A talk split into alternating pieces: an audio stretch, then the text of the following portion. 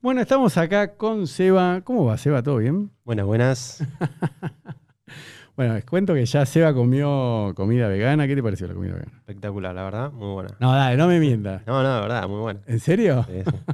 Prefiero el churrasco igual, nada, mentira. Ah. Bueno, estamos acá con Seba, que es un gran ciclista, de familia de ciclistas. A ver, empecemos por eso. ¿Cómo, ¿Tu papá, cómo se llama? Eduardo Walter Trigini. ¿Trigi o Trigini? Trigini. Ah, ¿y por qué decís Trigi? ¿Por qué dije Trigi? Sí. Bueno, no, no, O sea, quiero ocultar, nada. ¿tu papá qué edad tiene hoy en día? 63. Ah, re joven. Sí. ¿Y vos que sos Sí. el más grande, el más chico? No, el más chico, el mimado. ¿Pero y cuántos? ¿Ustedes que eran tres varones o no? ¿Cómo- No. Dos una, varones. una mujer más grande, eh, un varón del medio y yo, Ah, por eso, eran tres hijos tres, sí. y vos sos el más chiquito. más chico. ¿Y tu hermana hace ciclismo? ¿Hizo ciclismo? No, no, para nada. No le gustaba ni ir a, ni, ni ir a ver a las carreras. No. No. Qué raro. Eh. ¿Cómo se llama? eh, ay, esta ciclista que ahora vive acá en Nordelta. Los Donadío, ¿no? Los Sí, hermanos. ser, Sí. Sí, sí, Daniela Daniel, Donadío. sí. Claro, ¿y el hermano cómo se llama? Bueno, Sebastián. Se- Seba. Ah, como vos, sí, sí, Seba. Bueno, porque eso hablábamos con, con Seba antes de, de empezar el podcast, que a mí me fascina que hay gente como vos, Seba, ¿no? Como Federico Molinari, que es un gimnasta, que vienen de, bueno, Federico, papá y mamá, gimnastas, profesores de gimnasia. Y bueno, y vos venís de eh, papá súper ciclista. Sí, sí, lo practicó toda la vida y bueno, nos inculcó de chico. Eh, primero era como que no quería que, que sigamos en el ciclismo, por H por B, pero bueno, cada uno después, cuando fue creciendo, fue amando al deporte y se dio cuenta que había condiciones como para, para hacerlo realmente bien. Pero, ¿y, y tu papá en qué, eh, qué pruebas hacía? La Madison, ¿no? La de los siete días en bicicleta, esa, la de Luna Park, ¿no? Me habías Hacía dicho. prácticamente todo, era medio, medio completo para la época. Claro, en esa época Hacía- hacían. hacía de ¿Pero qué hacía? Ruta, Hacía esa la. ruta, pista, eh, contrarreloj, hacía todo. ¿Y cómo empezó tu papá? Porque tenemos que remontarnos a Y tu empezó papá. de chico también porque mi abuelo tenía bicicletería. Ah, ¿en serio? Claro, mi abuelo empezó ¿Cómo con la era? A ver. Tu- ¿Y, ¿Pero tu abuelo además eh, pedaleaba o era solo.? No, no, era medio aficionado al ciclismo, pero no, no fue lo que fue mi viejo, digamos. Pero pará, O y sea, tu a- pero después, o sea, inculcar el ciclismo se lo inculcó un amigo de, de mi abuelo a, a mi viejo, Ah, sí. claro. Él Bueno. fue el que lo llevó de chiquito, lo sacaba a pedalear y, le enseñaba las mañas, digamos. Ah, a ver, ¿y, ese que era ciclista a su vez, ese amigo de Sí, tu sí, abuelo? Corría Olimpiadas, Juan, Juan José Pítero. Ah, sí, corrió sí. Olimpiada. Octavo quedó en una Olimpiada. ¿Pero en dónde? En, en- Y en la época, no sé. Claro. 50, 60. Y más o menos, 70, seguro. Ah, mirá qué interesante. Así que no fue tu propio abuelo, sino un amigo de, de- de tu abuelo. ¿Tu Exacto. abuelo vive? No, no, falleció hace un par de años. Ah, sí. Sí. Pero, ¿qué edad tenía? Y 82, 83. Ah, bueno, pero Era era. medio viejito. Pero bueno, pero hoy en día viven. Ah, bueno, pero, pero bueno, lo conociste todo. Sí, sí, sí. Así que bueno, entonces no fue tu abuelo, sino que fue el. ¿Quién era? ¿Cómo se llama? Este? Pítaro. Pítaro. Sí. Y bueno, y él que lo llevaba de cómo, porque la verdad eso es importante decir, todos los chicos en Argentina y en el mundo tienen bicicletas, ¿no? O sea, de chiquito te compran bicicleta. Sí, sí. E- Es algo súper normal, ¿no? No es algo raro como, che, un chico le compraron un palo de golf. Si yo te digo que un chico de 9 años, 10 años le compraron un, un palo de golf, es raro, ¿o no? Sí, sí. Fútbol es fácil porque puedes jugar con una pelota prestada, raqueta de tenis, te la tienen que comprar. Pero bicicleta todos tenemos, ¿no? Estamos de acuerdo. Sí, sí. Pero, viste, a, veces yo me, enojo con la gente, me interrumpo a mí mismo, es muy común. Pero me dicen, no, un ciclista. Le digo, no, no, flaco, yo soy ciclista que, que me depilo las piernas, uso calza, tengo una bicicleta de ciclismo. Le digo, este es un- una persona que está andando en bicicleta, ¿no? Entonces, ¿cómo, a mí lo que me interesa, cómo empezó la tradición ya con tu papá? De que lo conviertan, ¿entendés lo que te digo? En ciclista Sí, y sí. un nene que tenía una bicicleta como, no sé, 20 millones de personas que tienen bicicletas. ¿Cómo, cómo fue que lo lleva? Y fue prácticamente más o menos así, como te digo, mi abuelo tenía bicicletería, entonces ya prácticamente eh, mi viejo iba todos los días a la bicicletería a ayudarlo. eh, y ahí fue con, ya con 11, 11, 12 años, ya mi viejo armaba y desarmaba una bicicleta. ¿En serio? Sí. Entonces, después con estos mentores que te digo, Pítaro, y después también estaba otro Contini, que eran de ahí también del pueblo, que fuera, era los que lo llevaban a Ah, las ¿qué pueblo? A ver, ¿dónde nació tu papá? Bellavista. Pero eso es, perdón la ignorancia, es en Buenos Aires. Buenos Aires. Sí, sí. No, no, digo, tal vez Bellavista, Córdoba, no sé. No, no, es acá, el que yo conozco. Sí, sí. Eh, y lo fueron llevando y después de ahí eh, él, él fue llevándola a otro nivel el ciclismo y cuando se dio cuenta que, que podía llegar a tener condiciones, él empezó a meter pata de una. Pero ¿a qué edad fue eso? A ver, para que yo entienda. Y él arrancó muy de chiquito, o sea, como decís vos, todos tenemos una bicicleta, arrancó paseando hasta que lo llevaron a un campeonato y después de ese campeonato dijo, bueno, ahora lo voy a hacer en serio. ¿Y qué edad tenía ahí? Y ahí tenía 13, 14 años. Ah, Pero su primer campeonato lo ganó recién casi con 17, 18 años. Ah, ¿en serio? Sí, ya casi de, de grande. Grande. digamos. sí. No, porque eso es lo que me fascina del ciclismo. Todos tuvimos bicicletas, pero de ahí a, a el deporte de competir con bicicleta es como que hay un abismo, ¿no? De, ¿no, no, ¿No sentís eso vos también? Como Sí, que sí.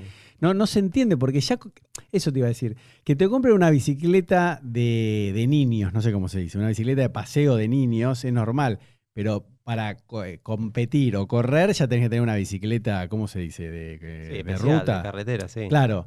Entonces ya eso es un gran salto, porque para chicos no hay bicicletas. Si vos, yo quiero ir a comprarle a un chico de 13, de 12 años, 11 años, una bicicleta de para competir, no hay. Eso la- las venden muy, es muy raro donde te vendan una bicicleta de ruta para un chico. Y acá en Argentina no, prácticamente no. Por eso te digo, imagínate hoy en el 2021, en la época de tu papá. Sí, sí. Para, ¿y tu papá tiene hermanos? Eh, dos hermanas. Y, sí, ah, mujeres. no, nada que ver. Nada, nada que ver. ciclismo. Sí. Bueno, entonces tu, tu, tu papá arranca ahí y a los 17, 18 años gana ya que como juvenil. Claro, su primer campeonato argentino. ¿Argentino? Sí. Ah, la pelota. ¿Eso qué, qué año es? ¿Te acordás? No. Para y no que- te quiero mentir, pero no, pero eh, década, para que te... 70. y en el 70 más o menos. Claro, Sí, bueno. 70, 80. Bueno, y, y ahí, ¿qué, qué empieza a hacer?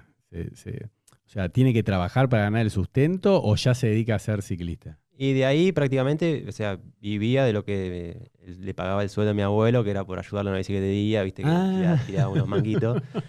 y con eso más o menos iba tirando. Eh, y ya después con eso entró en la selección y bueno, ya de un viaje a otro y después ya se fue formando lo que fue la figura hoy en día.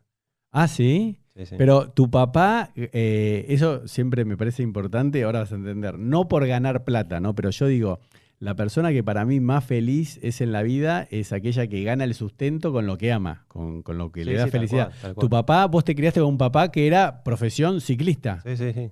Hizo toda la vida ciclismo. eh, hoy en día, bueno, la casa que tenemos la hizo gracias al ciclismo. Después, obviamente, de grande, cuando tuvo que dejar, se puso en una bicicletería. O sea que Ah. siguió ligado a, a la bicicleta.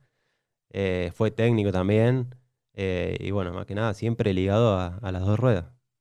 Qué bárbaro. Pero entonces, el, el deporte daba, eh, ¿quién le paga? Pero ahí corría en ruta, digamos. O sea, ¿cómo, cómo Sí, le sí, pa- Era en ruta y aparte había buenos premios. eh, también se iba a correr afuera. Estuvo en Italia. ¿También? Estuvo a punto de pasar de profesionales, pero bueno, después por, por X motivo se tuvo que volver y después no lo llamaron más, pero bueno, tuvo la posibilidad de, de estar en, en profesionales. Ah, mirá qué bueno. Bueno, y entonces, ¿cómo entrás vos eh, en esto? Eh, digamos. O sea, tu papá, vos tu- te tuvo de joven, ¿no? Pero él ahora tiene 62 y vos Sí, a los tenés- 36 me tuvo, Sí. ya el último de la, de la familia. Pero por eso él todavía seguía compitiendo, porque viste que por eso te, para mí es tan importante cuántos hermanos son y qué lugar ocupás, Sí, sí. porque a veces el más chiquito no ve al padre en actividad. No, no, yo lo vi, pero más de amateur, no lo vi tan eso, profesional. vos no Ya- lo viste de Ya profesional. cuando nació mi hermana, eh, al tiempito, que ya estaba por nacer mi otro hermano, eh, en el 90 más o menos, eh, ya ahí mi viejo dijo, bueno, no puedo viajar más porque tengo ya, voy a tener dos hijos y bueno, tuvo que, que dejar y ahí fue donde se puso a ser de técnico y, y con la bicicletería. A ver, y cuando vos decís técnico, ¿qué es eso? ¿De, de qué? ¿De un equipo? Y un equipo de, de ciclismo, digamos. ¿De acá de ruta? Sí, sí, sí, de ruta. De ruta, después también estuvo en la selección nacional, en, en pista, pero sie- sie- siempre ligado. No, porque acá no hay tantas pruebas en Argentina, ¿no? Ciclísticas por año. No hay un. Y hoy en día no, antes había, había un montón. Ah, antes eh, había más que ahora. Había varios equipos también, pero generalmente donde más potencial había era en Uruguay. O en Uruguay era... eh, ¿En Uruguay? Sí, sí, Me estás jodiendo. sí. ¿Cómo? Y porque en Uruguay también se pagaba mucho mejor, entonces había, Eso varios, no lo sabía. había varios equipos y te contrataban todo el año. Ah, sí. ¿Y Claro. para correr solo en Uruguay? Sí, sí. ¿Qué es re.? No, no puedo creer. sí, sí. Pero por bueno no lo puedo creer. Yo sé que hay mucha pasión en Uruguay por las chivas, viste que le dicen las chivas, Claro, ¿sabías, no? A sí, la, la la bici, bici de ruta. Sí, no, la bici en general dice las chivas. Sí. Y, pero a mí me sorprendía, pero no sabía que era, había tanta pasión por... mi viejo casi prácticamente se retiró en corriendo en Uruguay. Entonces, eh, aparte, no te digo que fue ídolo máximo, pero fue figura eh, en Uruguay. Entonces, después de ahí quedó ligado como, como técnico, Ah, en Uruguay. claro. Ah, ¿y ¿vivieron en Uruguay? No, no, él iba, viajaba, eh, Ah, iba, estaba volvía. uno o dos meses y volvía y así. Ah, Sí, bueno, siempre bueno. fue así. Bueno, y entonces vos a qué edad, bueno, te subiste a qué edad una bicicleta. Y no, yo a los tres años ya andaba sin rueditas prácticamente. Vamos. Me subieron a la bici, era como que iba para todos lados. Eh, en ese momento la calle de, de donde vivíamos era de tierra y según me contaba mi mamá, yo no me acuerdo, eh, la gente salía y nos veía andar en bicicleta porque que- quedaba asombrado, tan chiquito y andar sin rueda y de acá para allá. Eh, pero nada, siempre, ya, ya, ya de chiquito pintaba para, para ser ciclista. Claro, bueno, porque eso es lo, lo que a mí me fascina, que cómo pasa que tu hermana nada de nada, no quieres, nunca quiso saber nada, ¿no? No, no, no. Eso me fascina. ¿Cómo puede ser, no? ¿Vos qué pensabas? ¿Por qué es? Y no, la verdad ni idea, pero no sé, no, la- no le habrá tocado la pasión, le habrá tocado por otro lado. Pero nunca, se- sí, andaba en bici. Sí, ¿Alguna vez sí- compitió? No, no, jamás. ¿Jamás? Qué raro. ¿Y tu, ah, ¿y tu hermano? Igual Mi que hermano vos. sí. Mi hermano sí. ¿Tu hermano cuánto también te lleva? Tres años. Ah, por eso son bastante seguidos. Sí, sí. No, Y- mi hermano sí también. Estuvo hasta el 2016 también compitiendo. Y también de toda la vida. Siempre salíamos a entrenar juntos, todo. Así que. Y, y vos cuando eras chiquito, te, te- porque a mí sabes lo que me fascina, digo, el hijo de Messi, ¿no? Porque yo siempre cuento una anécdota, yo, viste, corrí el medio Ironman acá de Nordelta, ¿no? Entonces cuando te dan la medalla de finisher, ¿no? De haber completado, mi hijo me dijo, era chiquito, me dice, ¿cómo saliste? Gané. Le mentí. Y él fue al colegio y dijo que, que había ganado.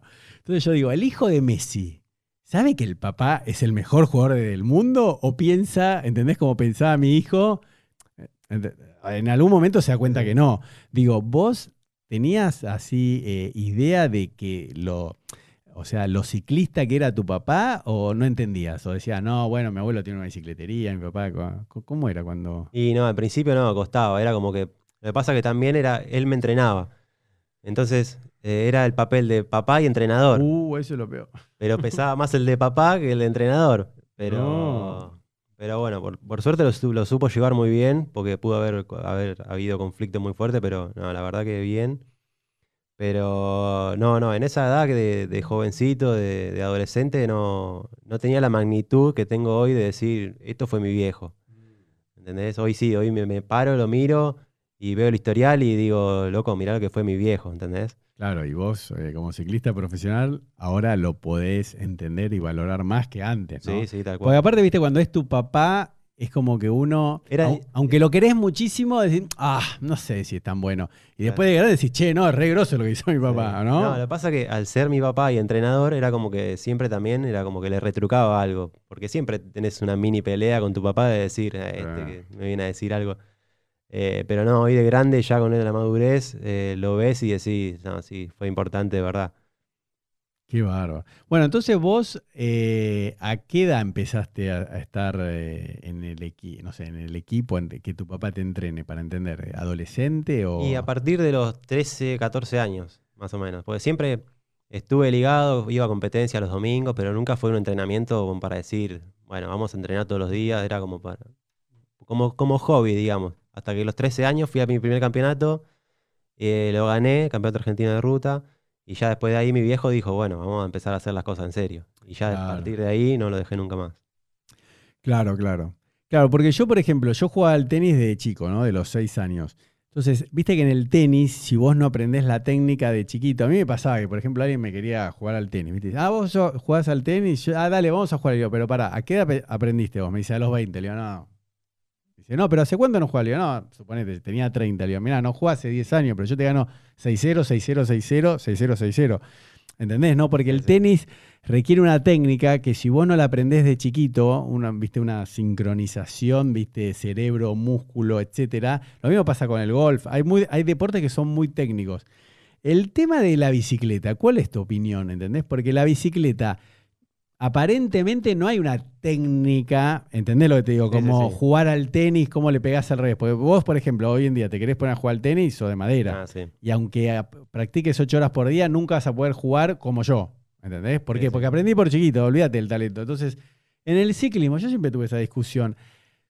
Más allá de la técnica de pedalear bien, ¿no? Con las rodillas más cerradas, de esto, el pedaleo redondo, podemos hablar de eso en otro podcast. Pero digo, ¿hay como una técnica o es solamente la capacidad cardiovascular que cuanto antes la empieces a ejercitar, ¿entendés? Mejor vas a hacer en el futuro. ¿Entendés? Porque lo mismo pasa conmigo. Yo que nunca hice ciclismo ni corrí hasta los 18, 19 años, porque jugaba al tenis, pero es otro entrenamiento, nunca puedo llegar a ser como vos. ¿Entendés lo que te digo? Más allá de la edad que soy más grande. ¿Cómo es con el ciclismo? ¿Cuál es tu opinión? ¿En el ciclismo hay una técnica que si se aprende de chico pedaleás mejor o, o- de verdad es que adquirís mayor capacidad aeróbica de años y años de pedalear? ¿Cómo, cómo es? Y no, yo creo que, ya ca- cada uno cuando nace o cuando se va criando, eh, ya tiene más o menos eh, sentido de orientación de lo que puede ser en el deporte o no. Em, en mi caso, por ejemplo, yo me subía a la bicicleta y pedaleaba y, y lo hice siempre de chico. Pero hay personas que también, o sea, se subían a una bicicleta y no tenían la misma capacidad que yo y yo sin entrenar, digamos. Mm, Eh, o sea que es un tema medio, medio complejo porque, eh, como decís vos, puede que te vayas entrenando eh, la capacidad aeróbica mientras sos chiquito y te va aumentando, o puede que ya nazcas con un pequeño don, por así decirlo, y ya seas bueno de chiquito. No, porque me, me quedé pensando porque, por ejemplo, no existe un ciclista, eh, hay uno pero no me acordaba el nombre. Eh, ahora, a ver, tal vez me ayudas vos, pero digamos, no existe alguien que haya venido de la maratón, digamos, que es un deporte, porque nadar es otra cosa, ¿no? Digamos, de transicionar de ser un nadador a un ciclista eh, profesional es bastante difícil, pero digamos, no hay ninguno que haya com- competido a nivel continental o de tour que haya venido de atletismo, ¿entendés? Porque aunque tenga el, el Biomax, eso, viste, la prueba de Sí, sí. oxígeno igual que vos, corriendo, Y los músculos están preparados diferente. eso, ¿no? Claro. sí. Un- Una cosa es el, el impacto que te genera el atletismo o otro deporte, y otra cosa es lo que vas acostumbrando al cuerpo a, a pedalear. Claro, pero por eso, aunque suponete ese chico hasta los 18 años hizo atletismo y a los 18 dice quiero ser ciclista, para mí, creo que vos estás de acuerdo, nunca va a poder ser un ciclista de alto rendimiento, ¿no? Y bueno, Lance Armstrong fue un ciclista de, ¿De qué? que arrancó así, arrancó con el triatlón, corriendo. No, bueno, todo, pero él ya pedaleaba, eso te iba a decir. Eh, O sea, Lance- yo, yo, yo leí mucho de Lance y yo decía lo mismo, ¿no? Pero Lance hacía triatlón, o sea que está bien, no, pedale- no pedaleaba tanto como un ciclista profesional, pero sí, eh, ¿cómo se llama? Pedaleaba. Sí. O sea, no, porque hay uno que se llama. Uy, ¿qué es eso? Eh, hay uno que se llama eh, Wolf. ahora- Ahora no me sale, que es. Que creo que es. Ay, odio cuando me pasa eso. Pero. Por eso ni lo quería nombrar. Pero bueno, pero él hacía remo, creo. Pero no me acuerdo bien esa hora. Pero bueno, ya me va a salir, no importa. Pero, y ahora hay uno. Ah, no, lo que sí uno pasó, que, que creo que ese es australiano, pero tampoco empieza con W también. eh, pasó de, de, de ciclismo a triatlón, que salió en Hawái, salió dentro de los primeros 10. Que eso era increíble, ¿no? Cómo el tipo podía nadar también, pero bueno, eso es tema de, como digo yo, de, de otro podcast. Entonces, bueno, ¿vos eh, terminaste el primario, el secundario, todo, la, la escuela o no? Sí, sí, sí, te llegué a terminar todo. Ah, sí. Sí, sí. Pero ¿y cuándo ya eh, te dedicaste a full a- al ciclismo, digamos? Que ibas media- medio día a la escuela así eh, pública, estatal, y después... no, iba hasta- mitad de horario a la escuela y después salía y llegaba a mi casa, me cambiaba y salía a entrenar. Era así todos los días desde que hasta que terminé la secundaria. Una vez que terminé la secundaria ya estaba como más relajado y tenía mucho más tiempo para dedicarle a, a la bicicleta. Está bien, pero alguien que te escucha afuera, ¿no? Cuando vos decís salía a entrenar o a pedalear, ¿eso era con un grupo de entrenamiento todos los días? ¿Ahí ya estaba tu papá? ¿O vos salías solo y pedaleabas solo? Y depende de los días, pero sí, o sea, había días que salía solo, había días que salía con grupo, había días que salía con la moto con mi papá, eh, era variado, pero también en la época escolar yo entraba a las 7 de la mañana y había días que me levantaba a las 4 de la mañana, eh, me iba a entrenar y después me iba al colegio, para después tener la tarde libre o hacer eh, otro tipo de actividad como gimnasio o algo por el estilo. Ah, ¿sí? Sí, sí. Qué No, porque viste que eso se da siempre con los nadadores. Viste, los nadadores tienen, viste que se levantan, tienen esa costumbre, no sé dónde la sacaban. Pero bueno, pero los que hacen doble turno se levantan a las 5 de la mañana, entrenan y después van a la escuela o a la secundaria, ¿no? Entran a las 8. Por eso tienen que entrar a nadar. Sí, están en. Se levantan cuatro y media, pues cinco y media tienen que estar en la pile, porque hasta que te cambiás, entras a la pileta, son las 6, haces de 6 a 7 y media, no sé, 4.000, 5.000 metros, y después te tenés que cambiar y tenés media hora para llegar a la escuela. Pero eso en el ciclismo no, no existe, digamos. Y no, muy poco, muy poco, muy poco. Yo lo hacía porque entraba temprano al colegio, entonces nada, era el mejor horario para entrenar, también en el verano cuando hacía calor. Ah, pero en el verano, por eso, en invierno, ¿dónde? ¿Cuatro y media?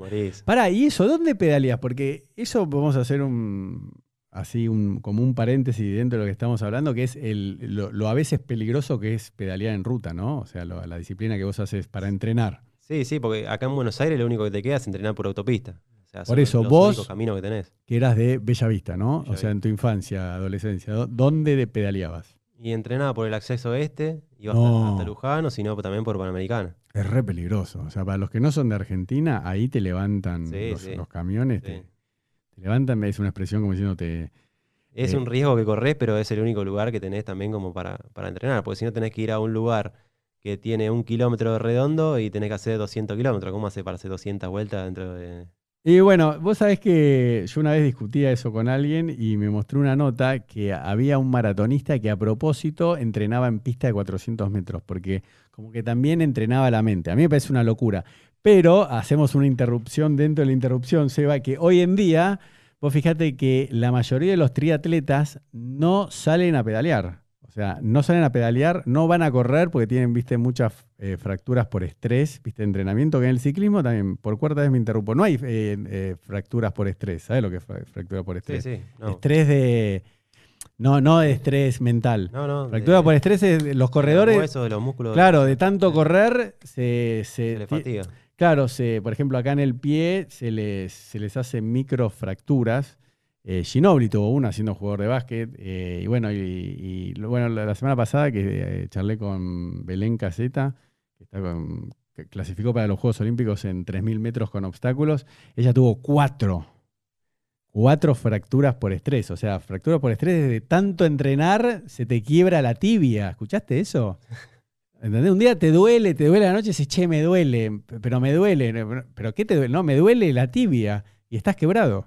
O sea, de vuelta, ¿no? Habría que googlearlo, yo no lo sé explicar, pero te dicen, estás quebrado tantos milímetros, pero estás quebrado, tenés, estás quebrado. O sea, sí. no, no, no es que tenés, eh, porque no es a, nivel muscular. Óseo. Sí, ¿Eh? Una microfractura. Claro, eh, que en, en los ciclistas no, no pasa eso, jamás. No, no, casi nunca. Puede ser ligamentario, sí, por el tema de posición y demás, pero no así fractura de, de- de que sea óseo, no, solo, solo, por caídas.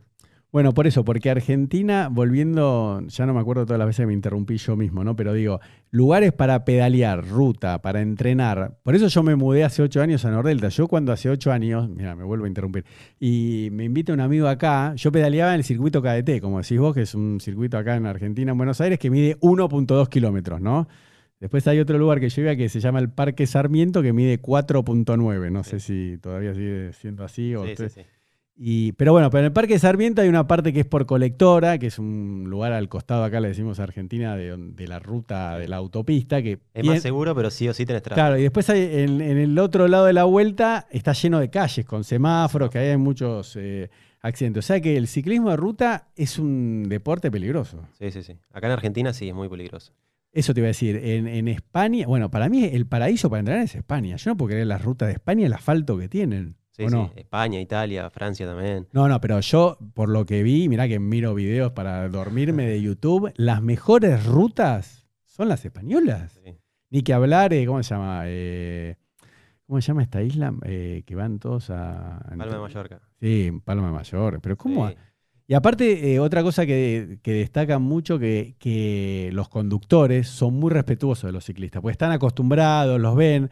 Acá eh, en Argentina, vos andás en bicicleta y te tocan bocina como diciendo, salí de acá. Sí, sí. Eh, ¿y, y vos conociste a alguno que se haya matado así en, en la ruta, entrenando? Sí, sí. Hay varios, hay varios. ¿Viste? Los del interior, por ejemplo, entrenaban en rutas nacionales. Porque eran lo único que tenían. Mm, ¿Y? Y pasan camiones, auto, todo, y es una ruta nacional, pero era el único lugar que tenías para entrenar. Y sí, ha pasado que lo hayan llevado atropellado y, y han fallecido. Sí, sí, a, a mí me pasó una vez una anécdota que siempre, bueno, no, no en el podcast, pero siempre la cuento que yo iba a pedalear al Parque Sarmiento, pero porque, como decías vos, estaba aburrido en el, el circuito KT, que era 1.2, que, y una vez le digo, che, ¿y este que no está viniendo? Ah, no, se murió. Yo pensé que me estaban cargando, ¿viste? ¿Cómo que se murió? Sí, sí, sí, estaba ahí por la General Paz, por ahí, ¿cómo se llama? Por cerca de la cancha de Vélez, acá en Argentina. No, lo atropelló un camión. Pero ¿cómo? yo decía como diciendo, bueno, no, o sea, lo atropelló, estuvo un mes en el hospital, se le infectó, no.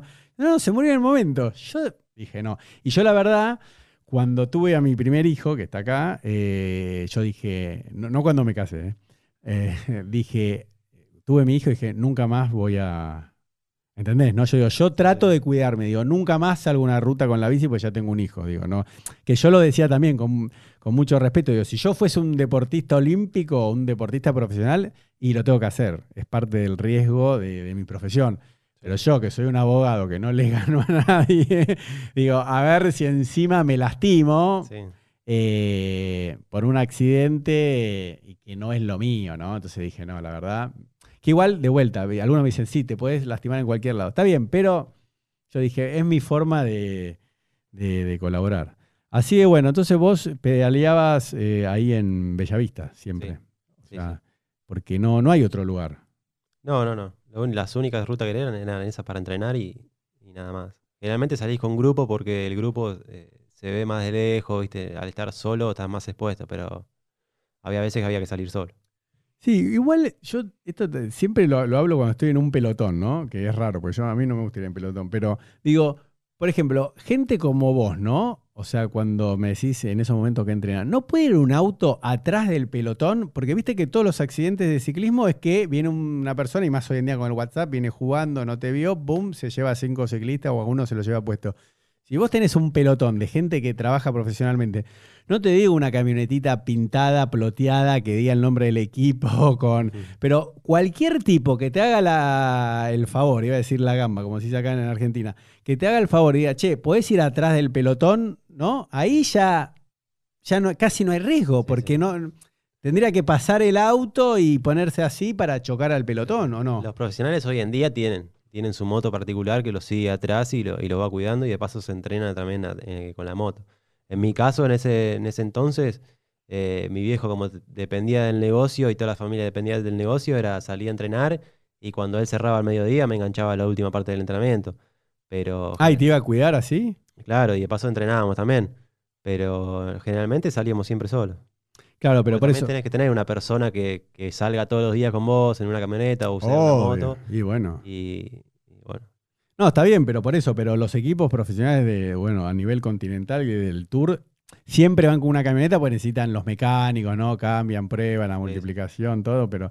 Bueno, entonces terminás, esa era tu época adolescente, y cuando ya a los 18 años, viste, o 17, por ejemplo, bueno, mi papá, viste, escribano, mi abuela escribana, mi tío abogado, es como dijo, bueno, Elías, ¿qué vas a hacer? ¿Abogado, médico o contador? Viste, como que no me dio mucha opción. O sea, ¿vos esa charla la tuviste con tu papá o nunca se dio? O sea, que ibas a estudiar o ibas a trabajar o ya todos sabían de que vos y tu hermano iban a ser ciclistas profesionales. ¿Cómo? Y la idea era siempre, o sea, ya de chiquitos es como el futbolista, vos soñás con jugar en primera. Eh, Mm. Acá en el ciclismo también nosotros soñábamos con llegar a, a- a profesionales. Eh, ya de chiquitos yo mostraba dotes como para poder llegar, eh, mostraba en los campeonatos nacionales, en panamericanos y demás.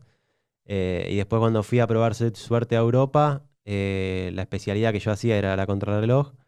Eh, ya a ver, me- explícala, explícala la contrarreloj porque hay tan... ¿Cuál es la contrarreloj? Y la contrarreloj es como la bici de triatlón, Sí, no, eso sí. Claro, pero o sea, es una prueba que se hace un día solo, eh, por ejemplo, no sé, por decirte 20 kilómetros y el que hace menos tiempo es el que gana la prueba. Ah, no, pero contrarreloj de ruta. Claro, de ah, ruta, de sí. ruta. Ah, no, Sí, no, sí. no. Pensé que, no sé por qué pensé que era de, de, de pista.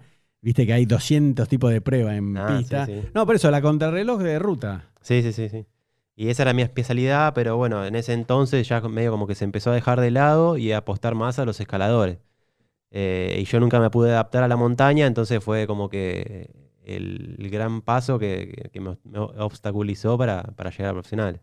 Ah, eso. ¿Y, vos qué pensás, no? Porque, por ejemplo, en Argentina eh, tenemos montañas, ¿no? Como Mendoza, ¿no? O sea, vos pensás que, así como hablábamos, que bueno, el ciclismo se aprende de chico y hay algo, bueno, que ni vos ni yo que somos especializa en- especialistas en eso lo podemos explicar, que si no empezás y no aprendés de chico, lo mismo pasa con montaña versus, eh, digamos, eh, pedalear en el llano. ¿Vos crees que, porque por ejemplo, Lance Armstrong en Texas no hay montañas, ¿no? Y él ganó el Tour de France, ¿no? Entonces yo, eh, ¿vos crees que solamente, como hoy pasa con los, los colombianos, ¿no? O sea, eh, o, en España o en Italia, que tienen lo- los Pirineos, ¿no? Eh, ¿Y qué más tienen? Y los, eh, Los Alpes. los Alpes, eh, o sea, Francia, España, Italia, Colombia. Eh, ¿Vos crees que eh, estás determinado por haber nacido en el llano, digamos, por alguna manera o no? Y sí, sí. Sí, porque generalmente, o sea, vos al nacer en la montaña ya sos de chico, ya estás familiarizado con una montaña, ya hay entrenadores especializados para, para la montaña. Y acá en Argentina, por, ejemplo, en Buenos Aires, es todo llano. Lo único, la única subida que tenés son los puentes de, de la Panamericana. Eh, y es difícil entrenar en un lugar llano como para una montaña. No, no Se puede dar, pero es muy difícil. Muy difícil. O sea que, bueno, o sea, que pero tenés que ir muy de chico, adaptarte allá a la montaña eh, y ir adaptándote eh, año tras año. Pero Sí. el cambio de acá, a Buenos Aires, a ir a Europa, a una montaña, eh, es bastante complicado. es como otro deporte, ¿no? O sea, e- es como si fuese otra disciplina, como si fuese mountain bike, porque yo creo que de, ¿no? Para ser un buen escalador, eh, ciclista es... Y aparte también tenés que tener otro tipo de físico, Sí, o, sí, vos pensás de que no. Sí, sí, obviamente. Tenés que ser mucho más flaco. tenés Como que un tener- jockey de, de caballo de carrera, tenés que pesar 55 kilos. Sí, sí, sí. Y era lo primero que te decían cuando llegabas a Europa. Vos estás gordo y capaz que acá estabas flaco.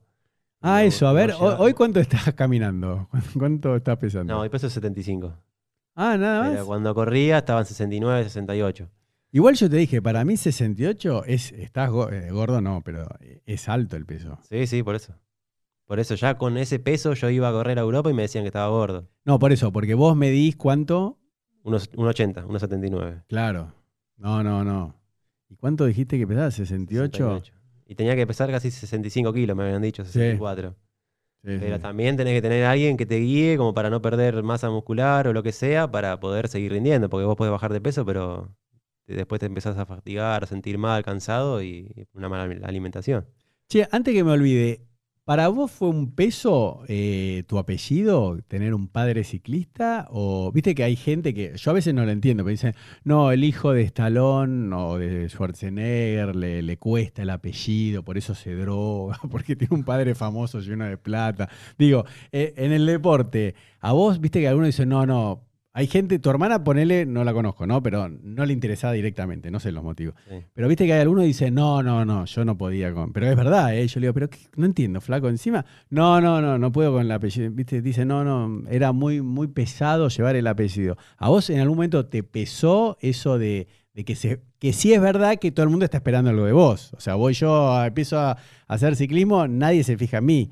O sea, ¿vos sentiste en algún momento, en algún momento, el peso del apellido? De, de- No sé si sentí el peso, o sea, es como decís vos, eh, están todos esperando eh, ver tu reacción o ver cómo vas a hacer porque fuiste el hijo de. Claro. Eh, pero yo creo que ya de, chico empecé a formarme también yo solo y a decir, no soy el hijo de, soy yo. ¿Entendés? Pero siempre estaba el, bueno, este es el hijo de Eduardo, este es el hijo de Eduardo, el hijo de Eduardo. Y era como medio cansador el decir, che, loco, mirá, yo también vengo ganando, me vengo formando para, para ser yo. Sí. Pero no, no, yo creo que lo llevé bien, nunca me pesó en ningún momento. Claro, porque a mí me encanta eso, por ejemplo, eh, bueno, la generación de ahora, ya mi hijo lo conoce un poquito, pero la Brujita Verón, ¿no? Que es el gran jugador de la selección argentina, de, de Estudiante de La Plata. El padre era la Bruja Verón, pero la Bruja Verón fue un jugador, bueno, igual que tu papá, digo, pero Sí, sí. fue un jugador de la puta madre. Y, y para una generación es como que la brujita Verón dice, ah, que el papá también juega al fútbol. Sí, flaco, ¿por qué te dicen la brujita? Yo, por ejemplo, le decía a mi hijo, eh, viste que está el Pipita Higuaín. Y, me dice, ah, sí. Le digo, bueno, el, el padre se llamaba el Pipa Higuaín, jugaba de número 2 en River. Y mi hijo me dice, ¿cómo? Le digo, sí, querido. O sea, cuando veas que un jugador argentino, porque viste que los brasileños se ponen so- sobrenombres, viste, el- para, para jugar, ¿no? Viste, como Ronaldo, Ronaldinho, y que, o Pelé, se llamaba, ¿cómo se llamaba? Bueno, no me acuerdo. Pero cuando un, yo le digo a mi hijo, cuando un jugador argentino se llama Pipita o Brujita, si, si le ponen diminutivo es porque el padre era, ¿no? Sí, sí. Entonces, son muy pocos casos que, que los hijos al- alcanzan, ¿no? Al, al padre o, o lo superan. Pero bueno, a vos, a vos no, en eso no te pesó. No, no, prácticamente no. O sea, era como que yo pensaba en mí, no pensaba en el, en el qué dirán o en el decir, bueno, mi viejo fue esto, yo tengo que ser esto. No, yo iba a hacer lo que tenía que hacer. Sí, me iba a, me iba a forzar y iba a dar el máximo para ser el mejor. Pero no, nunca se me pasó por la cabeza. Bueno, pará, yo la tengo, esta me la, me la anoté recién mientras hablamos, porque está buenísima. ¿Y con tu hermano? Porque viste que, lo, por ejemplo, los celos siempre son entre hermanos, no sé si vos sabías, pero lo primero que uno tiene celos en la vida es del hermano. ¿Por qué le compraste esto? ¿Por qué el más grande? Tu hermano le compra una remera roja, vos te dan la amarilla y decías yo quería la roja, porque vos encima sos el más chico. ¿Con tu hermano cómo fue la, la relación? O sea, ¿hubo celos eh, entre ustedes? Sí, ¿no? ¿Cómo fue eso? No, no, de mi parte no. Es más, lo veía como un referente, porque yo prácticamente entrenaba con él. Eh, Ah, mi viejo quedaba en casa, pero, o sea, el mayor, el que mandaba era él. Y sí, siempre en los entrenamientos nos volvíamos enojados, volvíamos peleados, de decir, bueno, voy- yo voy más fuerte que vos, pero. eh, pero no, yo siempre, de hecho, el año pasado le mandé un mensaje y le dije, yo te tenía como un referente porque era mi hermano mayor. ¿Entendés? Eh, si bien está mi hermana como hermana mayor, Eh, eh, para mí era, ¿entendés? El hermano que peleaba conmigo y salíamos a entrenar horas juntos. Por más que salíamos a pedalear y capaz que estábamos callados seis horas pedaleando arriba de la bici, pero yo estaba con mi hermano, ¿entendés? Eh, así que no, de mi parte nunca jamás sentí celo. Es más, si él ganaba yo me ponía contento. si él tenía que ir a una carrera yo, y yo no estaba entrenado, iba y le hacía de mecánico. O sea, no. Claro, porque ustedes, a ver, no sé si es como las categorías en tenis, por ejemplo. En, en ciclismo hay así, sí, ¿no? Cadete, menores, Sí, sí, vi- sí. vienen. Sí, se separa por categorías. No, no, eso sí, pero son cada dos años, más o menos. Por eso vos no estás en la misma categoría de tu hermano, salvo que No, seas no, no. tan atrevido que quieras subir una categoría, pero. No, no, no. No, no. sa- sa- Salvo cuando llegamos a Elite, que ya pasás los prácticamente de 18 años, ya salís de Junior y sos sub-23. Y sub-23 se combina con Elite. Porque sub-23 es hasta los 23 años Mm. y medio como que se separa esa categoría de Elite. Pero prácticamente ya ahí corres junto con Elite. Y ya a partir de ahí ya corríamos juntos todos. De hecho, eh, hicimos un campeonato argentino y tenemos un récord nacional juntos. Así como ese récord juntos. Claro, pero fue en la pista en una cuarteta. A ver, explica esa, e- esas disciplinas de ciclismo que no entiendo. ¿Qué es cuarteto? Es en la pista y se corre de, de a cuatro. ¿Cómo es? A ver. Son cuatro kilómetros en la pista Sí, una se- vuelta. No. Se van haciendo relevos entre los cuatro. ¿Cada cuánto es el relevo? ¿Cada una vuelta? Y no, es. o sea, generalmente es cada una vuelta. Ah, no, no, pero pará. Están los cuatro en la pista al mismo tiempo. Claro, y- uno atrás de otro. Ah, sí, Sí, sí, No, no, porque. relevos y el No, porque hace- pensé que era tipo la de Madison, viste, que se agarran la No. mano, que viene el de atrás y Claro. lo tirás para adelante. Por eso, no, no. No, no, no. Bien, salen los cuatro. Salen los cuatro y tienen que llegar tres sí o sí. Por eso, 13 y 3. Pará, y hay dos equipos, uno en la mitad de, de la pista Claro, cada uno. Primero clasifican solos. Y los cuatro mejores tiempos son los que van a la final. Por eso, y la final. sea, tenés primero y segundo y después segundo y, y tercero. no, está bien, pero siempre es- no se compite. Enfrentados. Sí. enfrentados, Sí, cuatro con- contra. Esa está buenísima. Sí, sí. Sí, Por- sí, fuimos a San Juan y encima San Juan era local, porque estábamos en San Juan. Sí.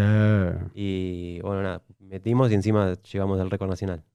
No, en San Juan. En San Juan encima. sí. A ver, pará, va- vamos a hacer también un paréntesis. ¿Cómo es en la Argentina la- las picas, ¿no? Las peleas lindas entre ciclistas, ¿no? O sea, están los sanjuaninos, ¿no? Sí. Después, bueno, lo de Buenos Aires, los porteños los meten a todos en la misma bolsa, ¿no?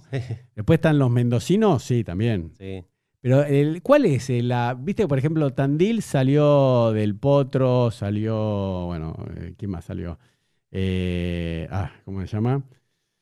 Eh, Pico Mónaco, eh, Zabaleta. Viste que eh, Tandil es ciudad tenística, ¿no? Sí, Por sí. ejemplo. Eh, ¿Cuál es la ¿Hay al- algo así en Argentina? De decir que hay una meca o, o ciudades que se destacan por el deporte, ¿no? Sí, Eh, San por el ciclismo. Por eso, San Juan. Yo San Juan sabía. es la capital del ciclismo. Ah, sí. Sí. Como se vive en San Juan en ciclismo, no se vive en ningún lado. Pero por eso, ¿y la vuelta del tour es en San Juan o es en San Luis ahora? No, es en San Luis. en San Luis y después eh, se hizo en San Juan. No, pero. La vuelta a San Juan, que vienen los profesionales. Ah, por eso, es, es San Juan Las últimas que también. se hicieron fueron en San Juan, sí, sí. Pero hubo en San Luis. Sí, sí, sí. ¿Pero qué hacían? ¿San Luis y también ibas a No, San no, Juan? empezó en San Luis. Ah, por eso, empezó en y San Luis. Cuando se cortó en San Luis, ¿Por qué se cortó? No sabes. no tengo ni idea. No, no importa. Y después se empezó. se ¿Y por qué. San Juan es la capital del ciclismo? Desde siempre. Desde siempre. ¿Quién salió de ahí? Y hay corredores buenos. eh, y, pero ya ge- generalmente, o sea, el deporte de San Juan es el hockey sobre patines y el ciclismo. Sí, sí, eso te iba a decir. Yo tengo a San Juan por eh, hockey sobre patines. Sí, sí. Me acuerdo que Argentina ganó el campeonato mundial en el año 78. Ganó el, creo que el... Sí, sí. No, pero San Juan el ciclismo fue siempre, de por vida fue. De hecho, se hacen las carreras y la gente en la calle no la ves en ningún lado como la ves en, en San Juan. En San Juan se vive de otra manera el ciclismo. Y ahí tienen montañas, ¿no? ¿O no? Sí, sí. No O- tienen la no. montaña, pero tienen, sí. su- No, tiene otro nombre. Mon- montaña, no, no son tan altas. Son sierras, tipo no. colina, más o menos. Pero por eso, ¿cuántos metros puedes subir ahí en San Juan más o menos? Y creo que la más alta está a 2500, más o menos, que es el Colorado. Bueno, está bien. Después capaz puede ser- seguir un poco más, pero generalmente la, la etapa que se hace de montaña en San Juan es el Colorado. Y esas son. Bueno, entonces eh, con tu hermano siempre todo bien, porque claro, eh, vos no eras un atrevido, porque claro, viste que a veces hay chicos que corren en categorías más altas, ¿no? Por eso, y tu hermano también tenía un rol así de hermano mayor, ¿no? Pero igual se peleaban, ¿no? Sí, Obviamente. sí, obvio, obvio. Era un poquito más serio, pero bueno, nada. Cuando salíamos juntos era así, era, no sé, era, yo voy más rápido que vos y... Y eh, sí. Pero nada, sí, siempre hubo algún que otro enojo, pelea, todo, pero después estaba todo bien. Bueno, porque vos sabés que, por ejemplo, Ginobili eh, es hermano más chico como vos, y, y él admiraba a su hermano, pero el, el- bueno, Ginobili es él. Sí. Y, y bueno, lo mismo Sebastián Crismanich, que yo te mostraba antes de empezar el podcast, que hace taekwondo. Él empezó taekwondo porque veía al hermano más grande. Decía, no, yo quiero ser como mi hermano, yo quiero ser como mi hermano. Bueno, y la medalla de oro la ganó él. Eh, él en un momento ya lo pasó al hermano, ¿entendés? O sea, lo, lo pasó. Pero vos con tu hermano siempre estuvieron como, digamos, cada uno en su categoría. Pero eso te voy a decir, como tu hermano te lleva tres años, ¿Cómo, cómo fue la, la transición? Porque ahí enganchamos con el tema que, bueno, terminaste el secundario y vos sí. Ah, por eso, porque tu hermano tres años antes ya tomó la decisión, ¿o no? Terminó el secundario y ¿qué hizo tu hermano? No, no, mi hermano no, no llegó a terminar y se fue directamente. ah, ¿viste? Por eso yo te pregunté si vos habías terminado. Ah, tu hermano ni terminó. No, no, ni terminó. pero yo estoy de acuerdo, ¿eh? Yo Hoy siempre. en día sí, porque después lo hizo, pero en ese No, está bien, pero yo, por ejemplo, a mi hijo siempre le digo, mira, si vos tuvieses algo que te apasiona y te gusta, yo te apoyo, porque para mí la escuela en sí, obviamente, si querés ser empleado y trabajar de empleado administrativo, ser X cosa, necesitas la escuela secundaria, pero yo, viste lo que hablábamos antes de encontrar tu vocación en la vida, si vos ya sabés que querés ser ciclista, bueno, el secundario lo puedes terminar, no sé, a los 40 años cuando te recibas y a los 40 años harás la universidad, ponele si querés o no, o serás técnico, o tendrás una bicicletería, o un gimnasio, o te pones, no sé, una verdulería, ¿entendés? Pero yo en esos casos digo que no, no, no, no estoy de acuerdo de obligarlo al chico a, a que estudie, Sí, sí. porque para mí es Lo que un pasa es que privilegio. para el deporte es como que tenés una cierta edad. Ah, Para estudiar, para lo que sea, lo puedes hacer cuando tengas 50 años. Pero para el deporte es, es una ficha y se juega todo nada. En Bueno. ese momento mi papá estaba tra- trabajando en Brasil como técnico y se lo llevó a mi hermano para estar entrenando ahí y todo. Claro, qué Entonces, Era la bueno. oportunidad. Ah, entonces, bueno, por eso tu hermano eh, te allanó un poco el camino, porque Sí, él. obviamente, obviamente. Sí, porque era el mayor y era el que probaba todo, digamos. O sea, era mi viejo hacía un entrenamiento y era el mayor y después yo venía tres años atrás. Entonces, Claro. cuando yo llegaba a esa etapa, capaz que cambiaba alguna cosa mi viejo o, viste, yo ya la había vivido porque la había visto. Eh, entonces, sí, sí, obviamente. obviamente. Es eso- es, como que la tuve más fácil Claro. y se me hizo mucho más fácil el camino. Bueno, por eso yo te digo, porque yo que soy hermano mayor de cuatro varones, yo eh, bueno, eso siempre lo cuento, pero no acá en el podcast. Yo, por ejemplo, a mí, a mí mi papá me dejó ir a bailar casi con 17 años. O sea, yo estaba en cuartos terminando, yo cumplo en enero, y no me dejaba, digo, pero papá, soy varón, déjame salir, ¿viste? Ni que... Digo porque mi papá es bien machista, así, a la antigua, ¿no? Tiene 80 años. Y no me dejaba. Mi hermano, el segundo, ya fue a bailar a los 15. que- que- yo ya sé que se rateó a los 15, ya iba a bailar. Decía que iba a la casa de un amigo, ¿viste? Porque había matines, se podía ir a bailar a la tarde. Y mis hermanos más chicos, capaz que fueron a los 13, pero a mi papá ya ni le importaba. Claro. Entonces, por eso para mí es tan importante que yo a los 13 años leí un libro de, de cómo te educan distinto de- dependiendo en el número de hijos que seas. Que los padres, la verdad, que con los hijos más grandes son siempre mucho más estrictos y cometen un montón de errores. Eh, sí. No, no lo hacen a propósito, pero por eso está bueno ser más chico como vos. ¿No? Así que, bueno, entonces tu hermano no terminó el secundario, pero vos sí. Qué raro. Sí, sí, sí. Igual después lo terminó de grande, obviamente, pero bueno, en ese momento era la oportunidad de... de- Entonces, ¿tu hermano a, a qué edad deja la, la escuela? Y se va con tu y la papá. deja a los 16, 17 más o menos. Y se va a, Bra- Sí, sí. a Brasil. A Brasil, sí. Y ya después de ahí siguió, siguió, siguió, hasta que prácticamente eh, ya casi con 23, 24 años dijo, bueno, voy a terminar el secundario porque ya se acaban las oportunidades, así que se puso a terminar y hoy en día ya es profesor de educación física, ya ha recibido todo, así que Sí, sí, eso está bueno. tiene 29 años, ya tiene una carrera adentro. Bueno, y, y entonces, eh, ¿vos cómo hiciste la transición? O sea, tu hermano se fue con tu papá a Brasil y vos cuando ten- tenés 17, 18, ¿tu papá seguía en Brasil eh, de técnico o, ya no? No, no, no, yo fui, pero ah, yo iba dos meses cuando tenía las vacaciones que terminaba el colegio eh, y después me volvía, pero ya cuando yo tenía 16, 17, 18 años, que era la edad eh, plena, digamos, no, mi viejo ya estaba acá. Entonces también lo, lo aproveché al máximo a, a mi viejo y fue donde, donde más hice eh, los picos de rendimiento. Ah, por eso, pará, y acá me anoté. Antes de, de pasar ya de- más de 18, de, de chico, ¿a quién admirabas? ¿Qué ciclista te gustaba? De adolescente, no sé. O sea, vos como que. Yo, por ejemplo, quería ser como Andre Agassi, no sé si sabes quién es. Andre. Agassi está casado con Sí. Steffi Graf. Entonces, yo quería ser como él. A pesar de que mi hijo ahora me hizo dar cuenta que no me lleva dos años nada más, pero, o tres, como vos, como tu hermano, pero yo lo veía como que, viste que uno tiene 13 años y a los de quinto año, que son los últimos acá en Argentina, el secundario, lo ves como que son gigantes. Eh, ¿Vos a quién admirabas de ciclistas? A ver, decime nombres. Y, Argentinos y de afuera, si es que había, ¿no? Sí, sí. Y de argentino, eh, un referente mío era Juan José Aedo. Para Mm. mí fue un grande. O sea, él era sprinter, era nada que ver a la, a la especialidad que hacía yo, pero para mí fue un, un señor de persona. Pero y Aedo encima- él- él compitió en el Tour, ¿no? Claro, en el Saxo Van, en Sí, CCC, sí, todo. sí, sí, lo tengo, lo tengo. ¿Qué edad tiene ahora Aedo? Debe rondar los 40 capaz. Sí, ¿no? Sí, sí. ¿Y hace cuánto se retiró? Y eran 5 años. casi. Por eso, hace poco. Sí, sí. Sí, Aedo lo tengo. ¿Y quién más? Sí, A ver. sí. Ese era un referente de acá de Argentina. Y después de afuera, en esa época era Lance Armstrong. Ah, sí. Vamos. Era sentarse a ver el tour y era verlo con Iván Mayo, Jan Rurrich, toda, esa, toda esa Ah. camada que la verdad que era un, un espectáculo. Sí, sí, sí, sí. sí. Bueno, la verdad que más, más allá del doping, que ahora vamos a charlar un poquito, pero eh, lo que hizo Lance Armstrong por el ciclismo es impresionante. O sea, Sí. lo, porque vos sabés que eh, una vez leí una nota de marketing que decían que para que un deporte sea conocido necesitas una figura. Bueno, tampoco hay que ser eh, licenciado en marketing, ¿no? Pero bueno, pero explicaba eso que, por ejemplo, vos tenés a, a Nadal y a Federer, ¿no? Y a Djokovic, que son los tres que se disputan. Entonces, más de tres ya para la gente acordarse tres apellidos es mucho quilombo, salvo que obviamente uno se puede acordar como argentino Schwartzman, ¿no? que ahora es el que está mejor en el top o del potro, pero digamos, a nivel mundial vos necesitabas un Michael Jordan. ¿Entendés? Vos capaz que le preguntás a otra persona, decime otro jugador de Estados Unidos. No sé. ¿Entendés? Yo, por ejemplo, más o menos de la formación me acordaba y sabía que estaba Scottie Pippen. Entonces, en el fútbol tenés a Messi y a Cristiano Ronaldo, que en un momento eran los referentes de la Liga Española, y que era el Real Madrid y el Barcelona.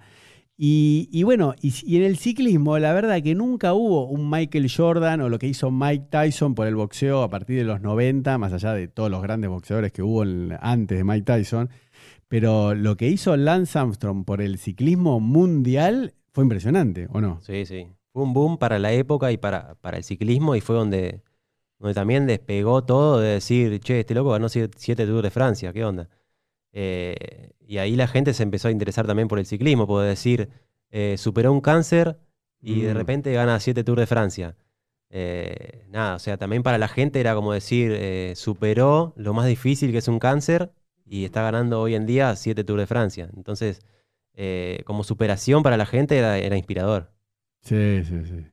No, no, yo la verdad, y sabes que Lance Armstrong tiene la misma edad que yo, pero yo también lo veía más grande que, que- que yo por, por- por las cosas que, que hacía. Pero esto también lo hablo, viste, muchas veces en el podcast, que en Argentina, para entender, eh, lo que fue Guillermo Vilas, vos sí lo conocés, ¿no?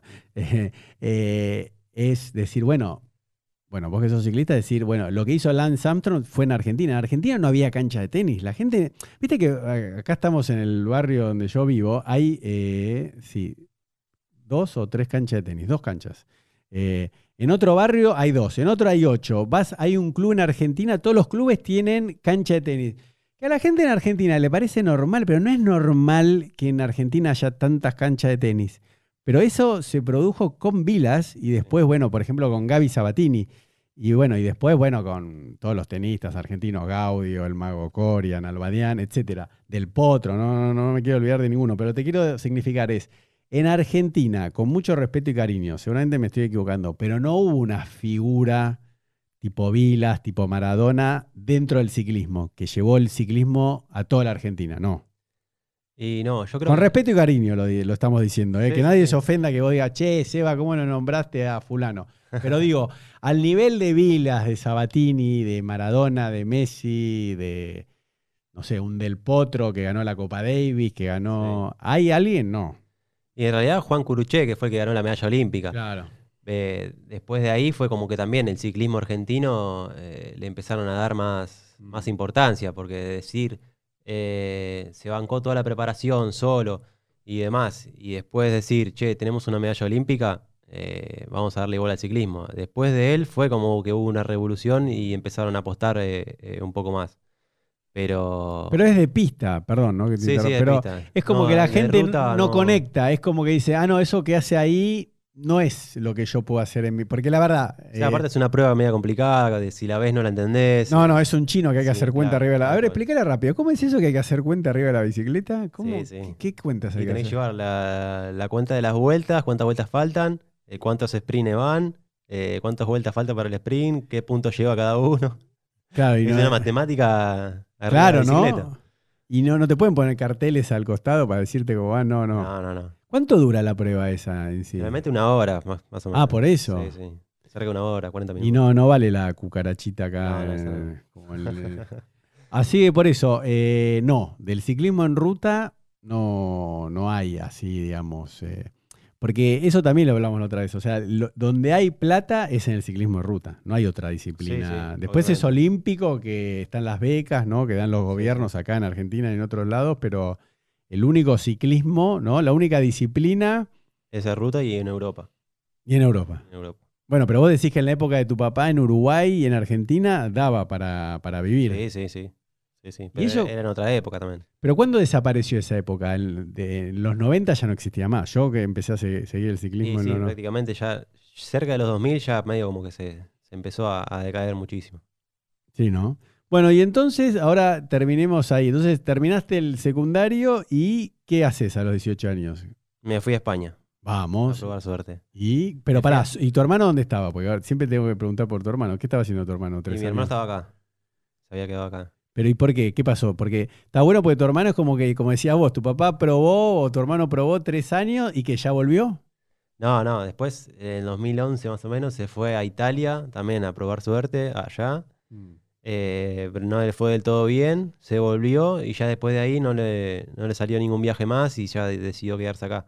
A los 21. Eh, sí, prácticamente. Por eso, y vos ahí recién tenías 18, 18. y Y me fui a España a preparar un mundial.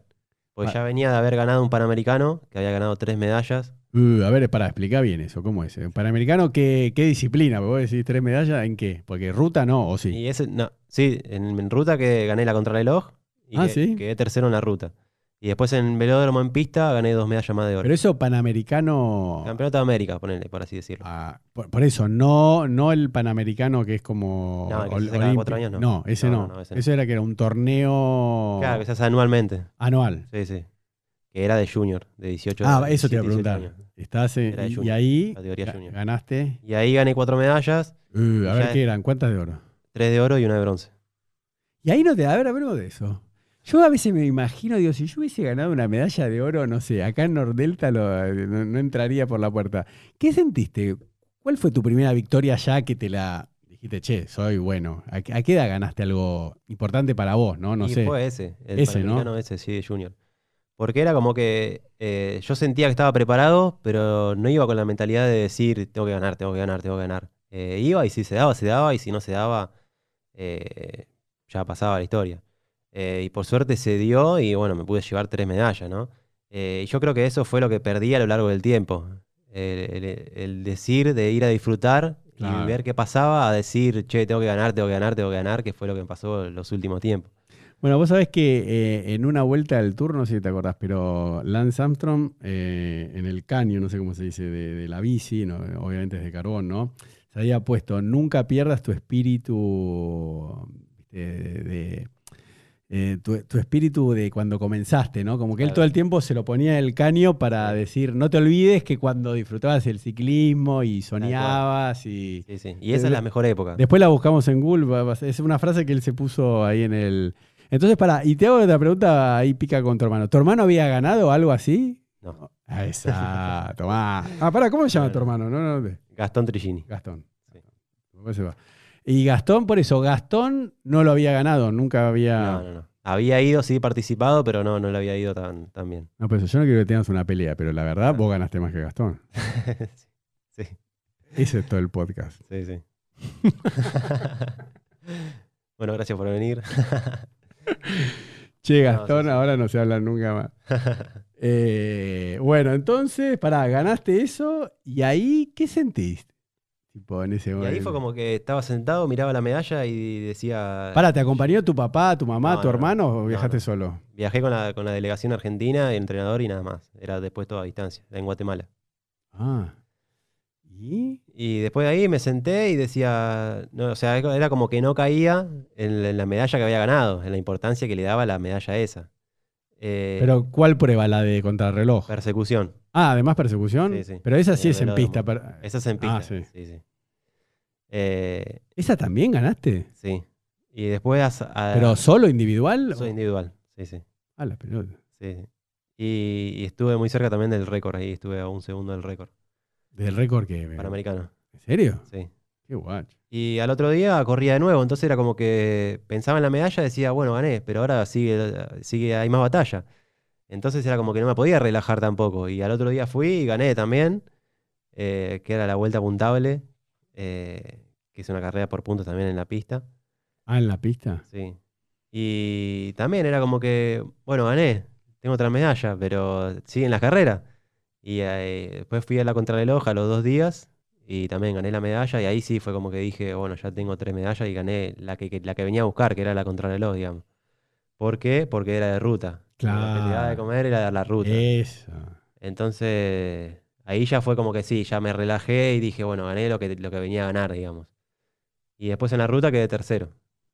Bueno, pero la ruta es, es- es bastante quilombo ese tipo de pruebas, porque ¿cuántos argentinos pueden? Porque no, no, no puedes hacer estrategia de equipos, ¿no? O sea, en, eh, Y en esa época es como que tenés 18 años y si bien puede que tengas eh, un candidato de decir, bueno, este puede ganar, pero a esa edad es como que todos, todos van a todas. No, pero viste que vos en esa es individual, o sea, están corriendo en la ruta, pero no, no vas con cuatro compañeros más que son cinco por, por representando a Argentina y pueden ir tirando, abriendo el viento para que dicen, bueno, Seba es, es, es el que apostamos a que gane. Como en el ciclismo. sí, en la ruta es así. ¿Podés en esa Había- sí, Panamericano? se podían hasta cinco, cinco competidores por país. Por eso, ¿cu- ¿cuántos argentinos fueron con vos? O y sea, en esa época éramos seis. Fuimos como 10, pero eh, compitiendo eran uno por prueba o dos, eh, cada uno se definían. en pero por eso, en esa de ruta que ganaste, eh, Éramos cinco. ah, y, y Sí, sí. trabajaron en equipo. Para, ¿Trabajaron para vos sí. o no? ¿O Y más era- o menos, cada uno buscaba su carrera. Después, si se daba de otra manera, sí, pero generalmente en esa época era. Cada uno buscaba la suya. y- Claro, nada, nada. No es que vos seas el capitán y decían, che, acá gana No, Seba. no, no, no, no, para nada. Por eso es re difícil. Es como, eh, ¿no? ¿Cómo se llama? La, la, la que hacen los profesionales, la, la, Copa del Mundo. ¿Cómo se llama? La que se pone en el- después la remera con el arco iris. ¿Cómo se llama esa? La Sí, que- campeonato del mundo. el campeonato del mundo. Sí. Eh, es, es muy difícil trabajar eh, así todo en equipos, ¿no? Porque sí. son menos. Sí, pues ya depende de un circuito y un circuito es como más selectivo, por siempre Claro. eh, capaz que tiene llano, pero tiene una subida de un kilómetro Claro. y es más difícil de organizarse. Eso, ¿no? Por eso te digo, acá debe ser lo mismo en este Panamericano, no te puedes organizar. No, es muy difícil, muy Por difícil. eso, para organizarte eh, necesitas un, un tour, una vuelta de 21 Exacto, días, ¿no? sí, sí. Porque en, en- Sí, porque tenés etapas llanas, tenés etapas largas y Claro. realmente llega de un punto a otro. Igual que en las clásicas, ¿no? No, no, no podés trabajar mucho en equipo, ¿no? Es más Claro. individual. Estás todo el tiempo tirando adelante con los que estás y. Sí, sí. Hasta cierto punto te acompaña el equipo y después ya dependés de Pero vos muy solo. poco, Sí, ¿no? sí, sí. Así que bueno, entonces estás ahí en tu momento de gloria, ganaste tres de oro y una de bronce. sí. Y bueno, ¿y ahí? Y ya después de ahí dijimos, bueno, vamos a apostar al campeonato del mundo. Y- No, pero junior. Junior, junior. sí. ¿Y? Y ya después de ahí dijimos, bueno, pero hay que apostar eh, a lo grande. Y entonces la preparación fue en Europa. Me fui a Europa con otro compañero y estuvimos cuatro meses en, eh, en España compitiendo y preparando. ¿Pero ¿y quién te entrenaba ahí? Y me entrenaba mi viejo, pero a distancia. Ah, mira. Sí, sí. Eh, no, no teníamos nadie al lado con una moto ni nada por el estilo, pero bueno, nos entrenamos prácticamente con 18 años, estábamos viviendo los dos solos eh, en España. Y después de ahí fuimos campeonato del mundo y no nos fue como queríamos, quedé, quedé décimo. Pero bueno, dentro de todo es un top 10, pero bueno, esperaba obviamente mucho más. Eh, y ya después de ahí era como que, bueno, al otro año salió irse a, a Suiza y ya después de ahí era todos los años un viaje para algún lado. Eh, me fui a Suiza, estuve en el Centro Mundial de Ciclismo eh, y después al otro año me sale Estados Unidos, que ahí fue donde realmente me sentí cómodo y dije, acá es donde tengo que correr. Ya. Eh, porque primero porque siempre quise ir a Estados Unidos y cuando estaba en Estados Unidos me encantó. eh, y tiene otra modalidad de, de ciclismo. Tienen criterium, que son circuitos. Eso, explica lo que es un criterium, a ver, para todos los que están escuchando. Es una prueba donde tenés un circuito de aproximadamente un kilómetro dos o menos. Ah, claro, y esa. Es sí. corto y es rápido. o sea, es una hora y media. ¿Se prende el aire un poquito? Sí, ¿no? Eh, Ah, o sea- tenías, tenías eso y después tenías la- las pruebas de ruta. Y generalmente acá en Argentina se hace mucho criterium. Entonces ya es como que estaba acostumbrado y entonces era donde, me- donde mejor me iba. Y después de Estados Unidos me habían ofrecido quedarme el otro año, pero bueno, me sale una oportunidad en Italia y era como que Italia era la... Pero pará, ¿qué edad tenías, Eloy? de- y ahí tenía 20, 21. Y pará, ¿y ahí ya ganabas el sustento? ¿Te pagaban por eso o, Sí, te, sí. o te tenía que ayudar tu papá? No, no, ahí ya a partir de Estados Unidos ya me pagaban un, un sueldo. No era el sueldo, pero ya era para como para mantenerme yo, yo solo. Pero por eso, pero además te dan, para que entendamos todos, te- eh, ya estás en un equipo, te dan casa, comida, entren, entrenás ahí. Sí, sí, sí. Y además te dan un sueldo, pero Sí, sí. viven todos ahí. eh, Sí, pues al ser extranjero era como que, bueno, ¿a dónde lo metemos a este? Claro. Pero no, por suerte en Estados Unidos son muy amables y bueno, tenía una casa donde, en una casa de familia que, que prácticamente vivía ahí adentro. Entonces vivía ahí, entrenaba, me daban de comer y aparte me daban el, el sueldo. ¿Y, y ese que era un equipo continental? a- a No, no, era un equipo amateur. Después se hizo Continental, sí. eh, por eso me arrepiento de no haberme quedado. No. Pero. Eh, y después de ahí de ese equipo salieron grandes figuras. O sea, era como una, como una ¿Sí? academia. A ver quién salió. Y estaba Adrien Costa, que era un No. estadounidense que después se lesionó la rodilla, la No pierna. Eh, y hubo do- do- dos, tres pares más que después también ficharon con, con el Jumbo y, y Ah, otros- ¿sí? otros equipos, sí. Eh, y después de ahí me fui a Italia, 2015, que ahí sí era un equipo continental, eh, y ahí era la puerta para ¿Cómo se todo. llamaba ese? Unieuro, Unieuro Trevigiani. Eh, y también ahí preparé un Panamericano, me fue bien de sub-23, quedé segundo. eh, y ya después de ahí fue como que eh, medio que empecé a sentir la fatiga de todo y, y después de ahí entré como a decaer y después no, no levanté nunca. A ver, ¿qué pasó? ¿Fatiga de qué? Y la cabeza, la cabeza también te, te empieza a jugar una, una mala pasada, estás lejos, ya son cuatro meses afuera de casa. Dale, che, déjate. Y ya era como que apuntaba el objetivo, que era el Panamericano, se dio, y después de eso fue como que no tenía otro objetivo. Si bien era, era el Mundial y los Juegos Panamericanos, pero era como que no, no estaba del todo eh, enfocado en, en lo que tenía que estar. No, porque eso hay que explicarlo, porque yo me acuerdo por eh, Cavendish, que los, los, los ciclistas profesionales que corren en ruta le pueden pedir permiso ¿no? a su equipo. Eh, bueno, la, la Copa del Mundo se la corres sí o sí, porque aparte la corres con el equipo. Nacional. Sí, no, no, pero hasta no, a veces no tienen la, la La publicidad, publicidad, sí, sí. de- de- del equipo que, que- que están contratados. sí. Pero para las Olimpiadas tenés que pedir permiso. Tenés que decirle, che, mirá que este año cae, entonces estos seis meses no, te corro esta, ¿no? Pero porque que, digamos, ahí está la gloria en la medalla de oro, ¿no? Más allá de la Copa del Mundo. Pero por eso vos tenías que pedirle permiso ¿no? En Europa decirle, che, mirá que yo quiero correr los Panamericanos, o sea que esta fecha no estoy, ¿no? Funciona sí, así. Sí, sí, sí, funciona así. Bueno, pero para, y lo que no, no me entra, eh, Bragado, todo eso, ¿en qué año fue? ¿No fue ahí? ¿Cuándo corriste? No, no, eso fue ya de 13 años después. ah, ¿sí? Eso fue en el 2018. ah, es verdad. sí, sí. Bueno, Eso entonces ahí, a ver, contame ahí, ¿qué te pasó? ¿De lo mental? ¿Extrañabas a la familia ahí? No, y bueno, después también, o sea, era como que estaba eh, entre un objetivo de la selección, un objetivo del equipo, que me demandaba el equipo, que... Ah, lo que yo te decía, que la selección que por... Claro, que bueno, ya te fuiste con la selección, ahora tenés que poner en el equipo y en el equipo te hacían correr mucho o poco, Ah. o- entonces era un ida y vuelta y no te terminaba de acomodar. Eh, y después preparando el mundial me caí, me quebré la clavícula y ya después de ahí eh, fue como que... No, ¿cómo? ¿Cuándo te quebraste? ¿En, en Ahí en? Italia también. ¿Pero cómo? ¿En, en qué circunstancia? Y me mandaron a correr una carrera de pista que, o sea, estaba fuera de temporada de, de velódromo, pero bueno, me hicieron ir por el equipo. Y cuando voy, eh, eh, engancho, o sea, me engancho con un corredor y me caigo y me quiero la clavícula. Y ya después de ahí ya perdí toda la preparación que demandaba eh, el campeonato del mundo. Ah. Así que nada. Bueno, porque, bueno, eso lo, lo hablamos antes del podcast, porque vos después tenés una lesión insólita que te caíste en una mountain bike a un kilómetro por hora, ¿no? Pero de, de ciclista, la de clavícula es re de canchero, es tipo herida de guerra. ¿eh? Sí, Ah, no, si, no te quebraba la clavícula, No yo ya dudo. Ah, digo, flaco, ¿a qué te dedicas? ¿no? Sí.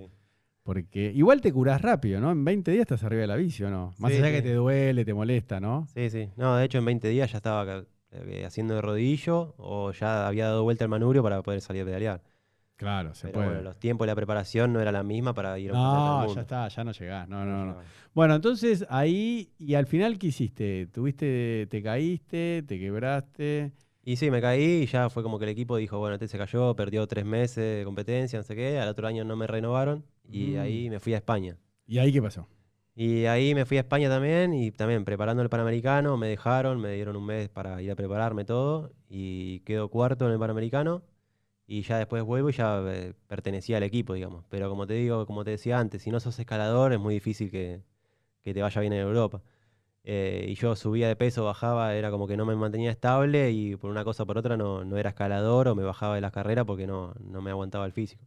Ah, sí. Entonces después de ahí ya era como que después de esa temporada dije, bueno, en Europa no, no me está yendo bien, ¿qué pasa? Y ya después de ahí me, me quedé acá en Argentina. No, está bien, Seba, pero para entender, uno cuando llega un argentino, ¿no? Que es un sudamericano, llega un equipo europeo. O sea, al principio, ¿cómo, cómo se llama? El. Ay, no me sale en castellano. ¿Cómo, cómo se dice a, a los que están en el equipo, pero llevan la caramaniola, van al auto? Los, gregarios. peones, es los gregarios, así sí, como le dicen, ¿no? Algunos le dicen peones o gregarios, le dicen los españoles. Sí. Eh, uno empieza así, de abajo, digamos, Sí, para que la gente cual. entienda. Acá puede ser campeón argentino, medalla de oro panamericana, y te dice, Sí, pibe. Llegás allá y tenés que pagar el derecho de piso. Cla- eso, ¿no? Entonces, por eso, pero que, ah, ¿querés abrir? Ahí está. Si no te lo puedes abrir de acá.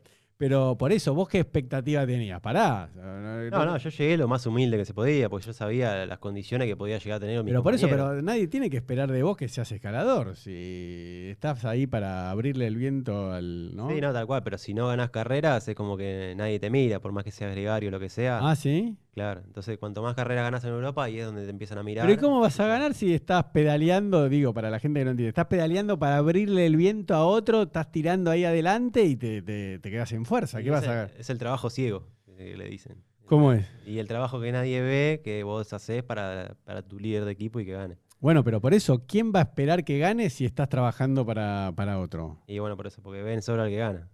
Bueno, pero por eso digo, ¿cómo se van a enojar si no ganás? No, lo digo por vos, digo, ¿cómo Ah. van a decir, che, este no tiene cuerpo de escalador, no gana si, si, bueno, estoy tirando, estoy a- mm, voy, voy, voy a- para atrás, agarro las caramañolas, se las subo, eh, le abro el viento al, de, al- ¿Cómo se llama? ¿Al capitán? ¿Cómo se le dice? ¿Al líder? El líder. equi- ¿Al líder? El líder. Bueno, entonces en conclusión te volviste. Sí. Y ahí, Y ya después quedé acá en Argentina. Eh, corrí la Vuelta a San Juan, que fue la primera que se hizo ahí en, con los World Tour, con los profesionales, ¿eso fue en qué año? en el 2017. Ahí está, dale. 2017. Sí. Esa fue la primera vez, ¿no? Que vino acá el... A San Juan, sí. Sí. Y ahí fue la primera vez. Ahí estuve como líder argentino, todo. eh, me fue muy bien en la contrarreloj. eh, y ya después de ahí me fui a preparar a Brasil, fui a los Panamericanos. eh, quedé segundo en la pista. Por eso, ya ahora adulto todo. O sea, Sí, sí, ya era todo elite. Categoría elite. Sí, sí.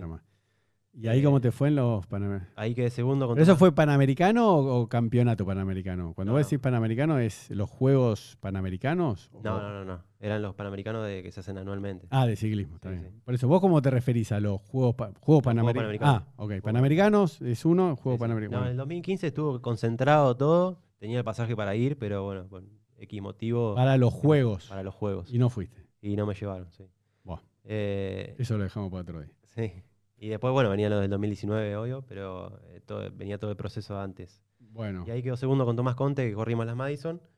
Eh, y ya después de ahí fue como que dije, bueno, ya no me da para viajar más, me quedo acá en Argentina. Y ahí firmo, va, firmo. Eh, me contrato un equipo de acá en Argentina y ya, ya me quedé acá. pero por eso, ¿y el primer año que corres es 2017 para ubicarme? En Argentina.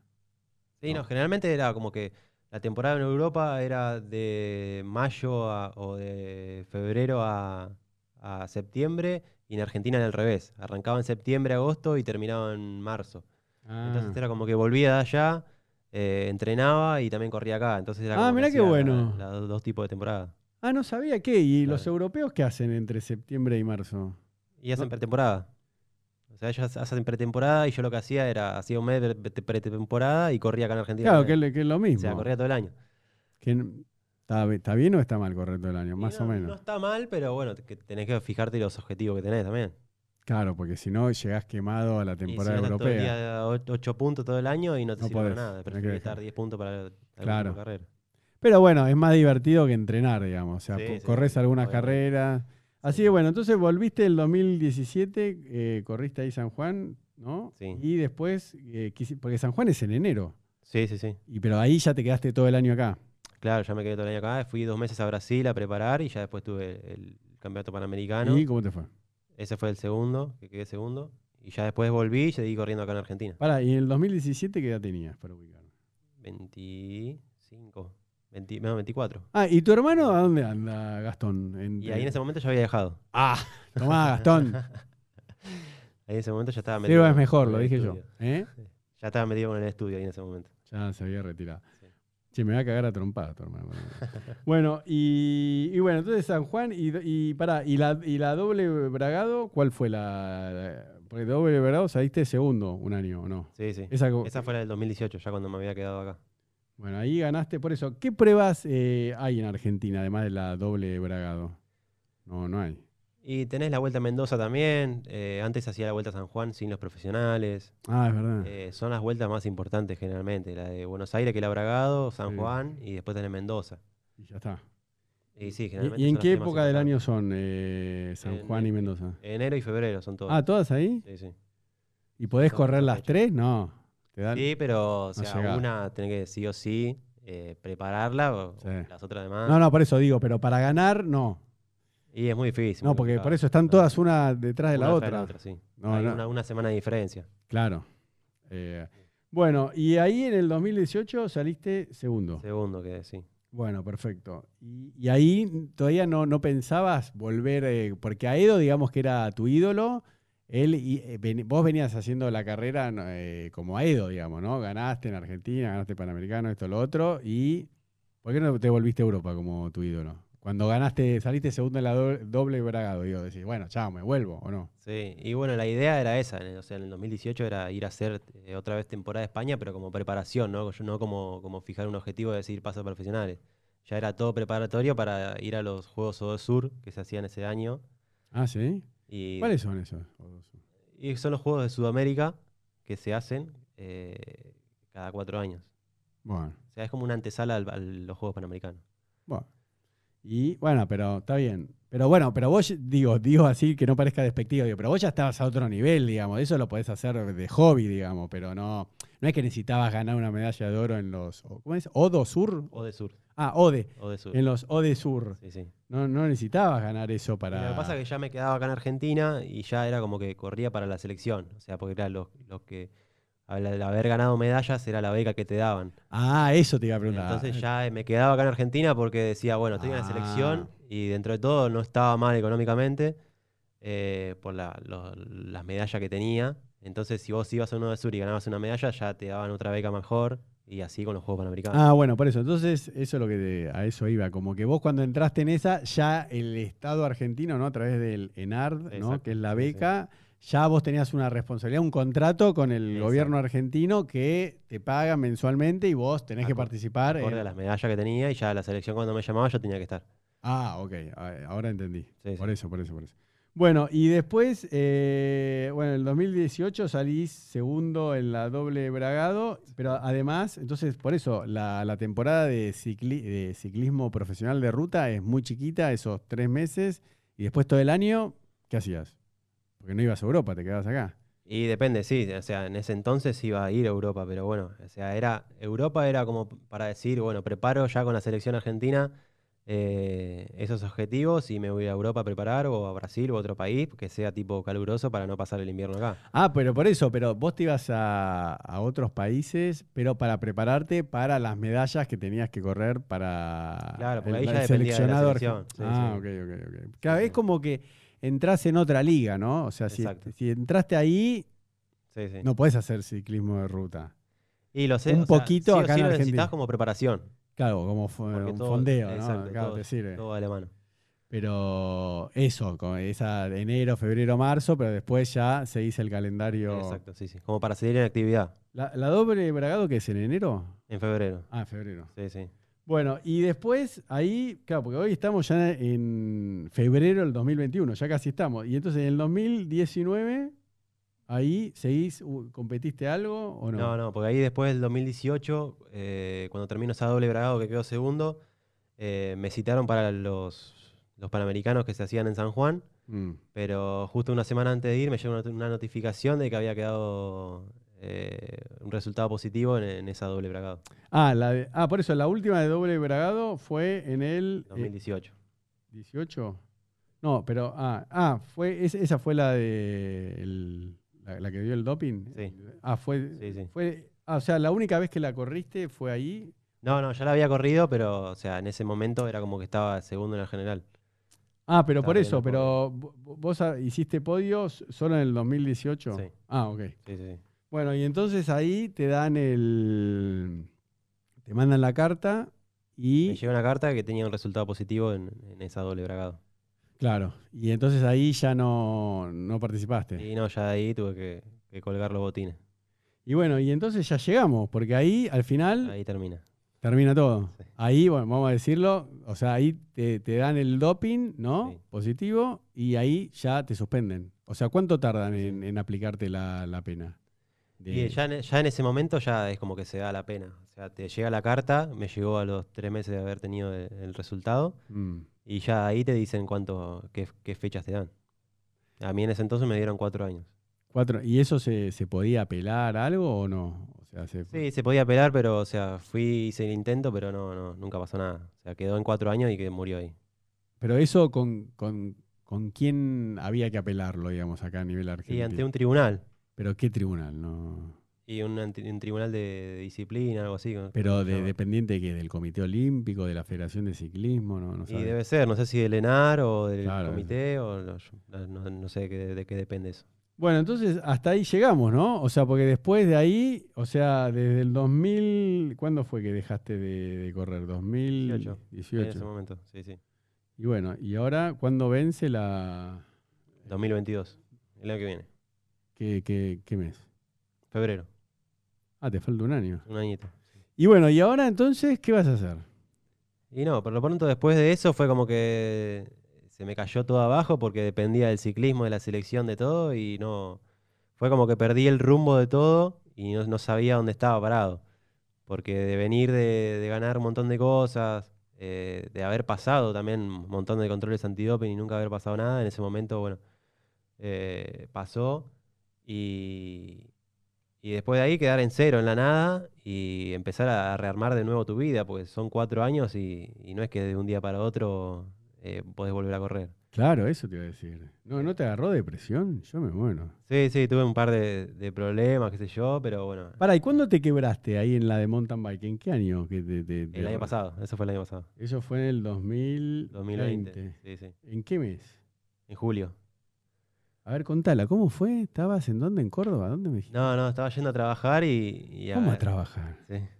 Y en ese momento, o sea, había que, que trabajar porque ya No, no, no, no, pero yo- ciclismo. Yo no sé por qué, como yo estaba, eh, ahí, creo que ese año, el 2020, yo fui a Córdoba a pedalear, me imaginé que estabas en la Sierra de Córdoba pedaleando en una de montaña. Ah, ¿estabas yendo a trabajar? Estaba yendo a trabajar. ¿Y cómo fue la caída? Y agarré en una curva agua con Verdín que no la vi.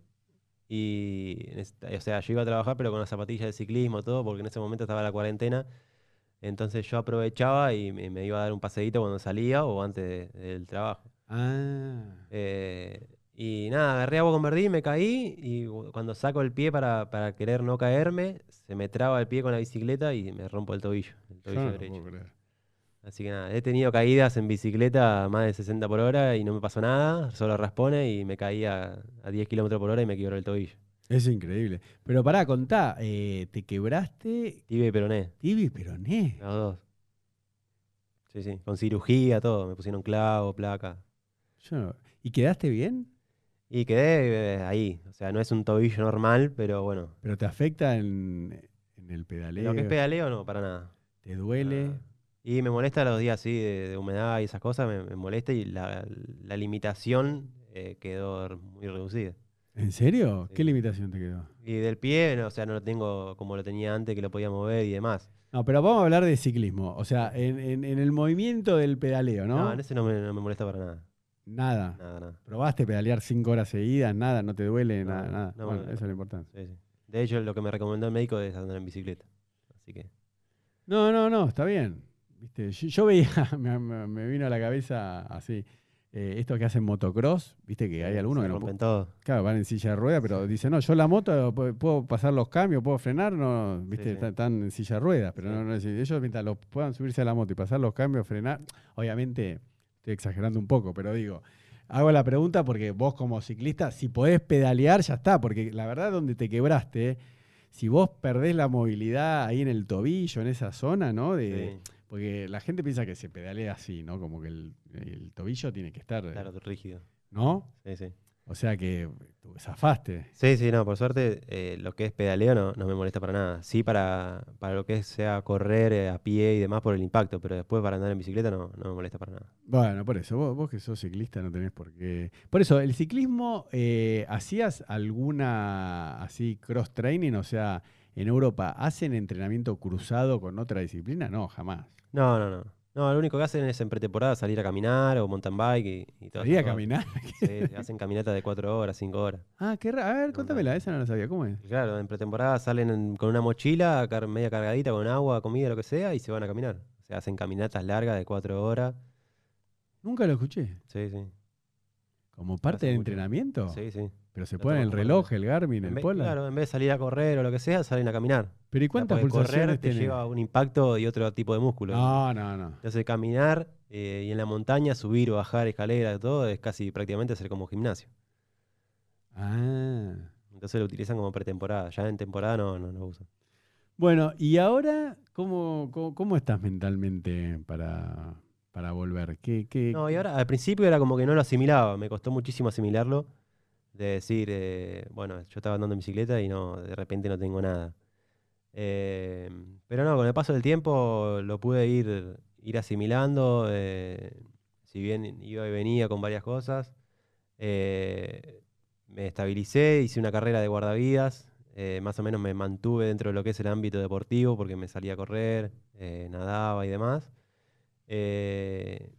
Y nada, ya como falta poco, la idea es, es volver a competir, así que vamos entrenando de a poquito para, para volver a las canchas.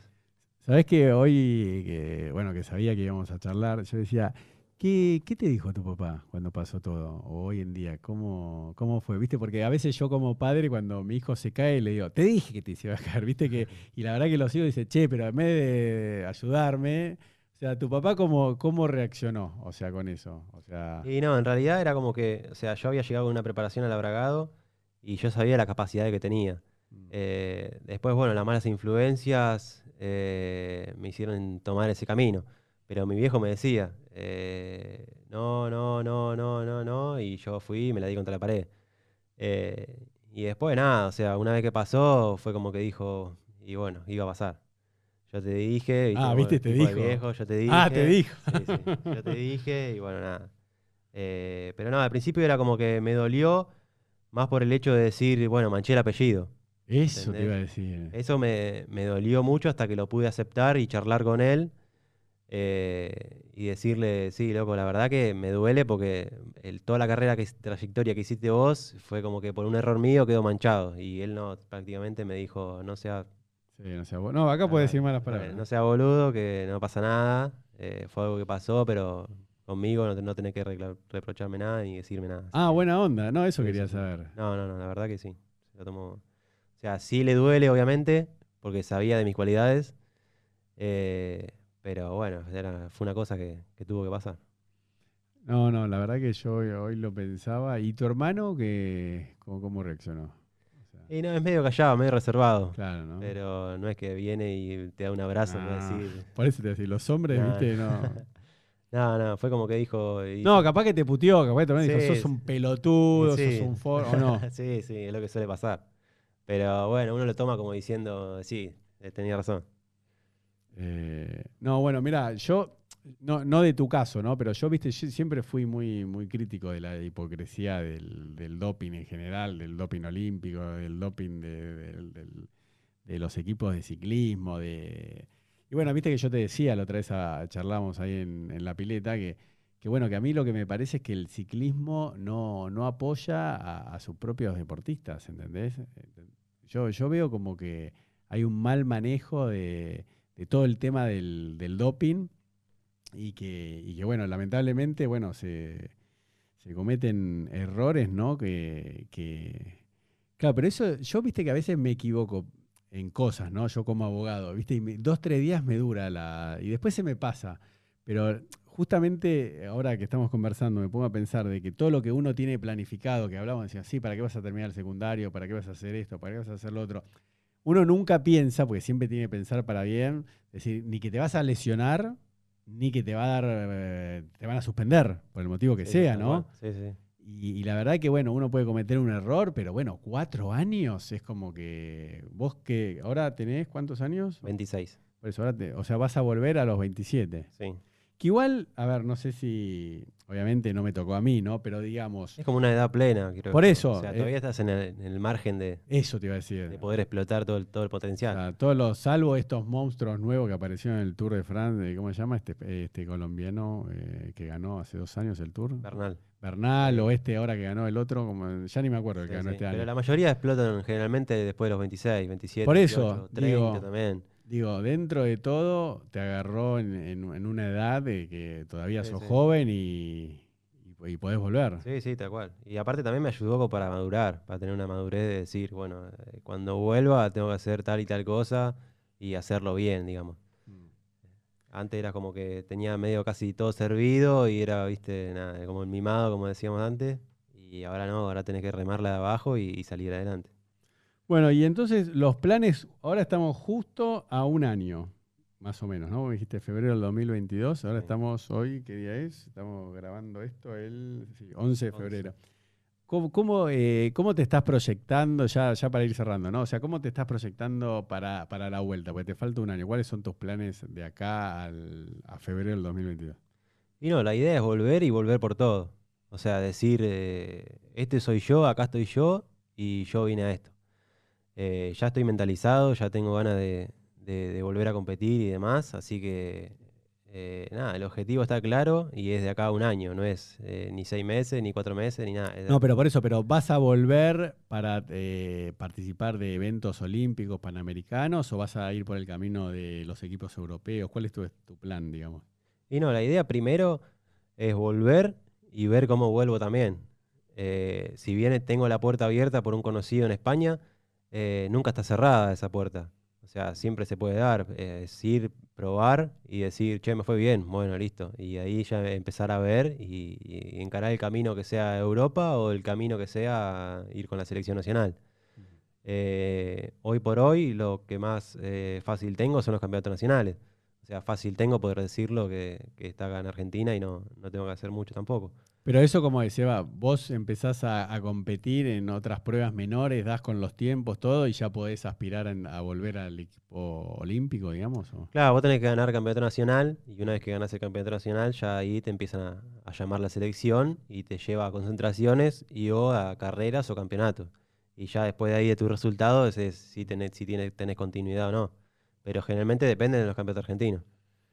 Eh, yo siempre me preparaba y siempre tenía resultados en los campeonatos, entonces por eso siempre me mantenía eh, en la selección. Pero sí, la idea es volver y, apuntar a, las dos cosas, digamos.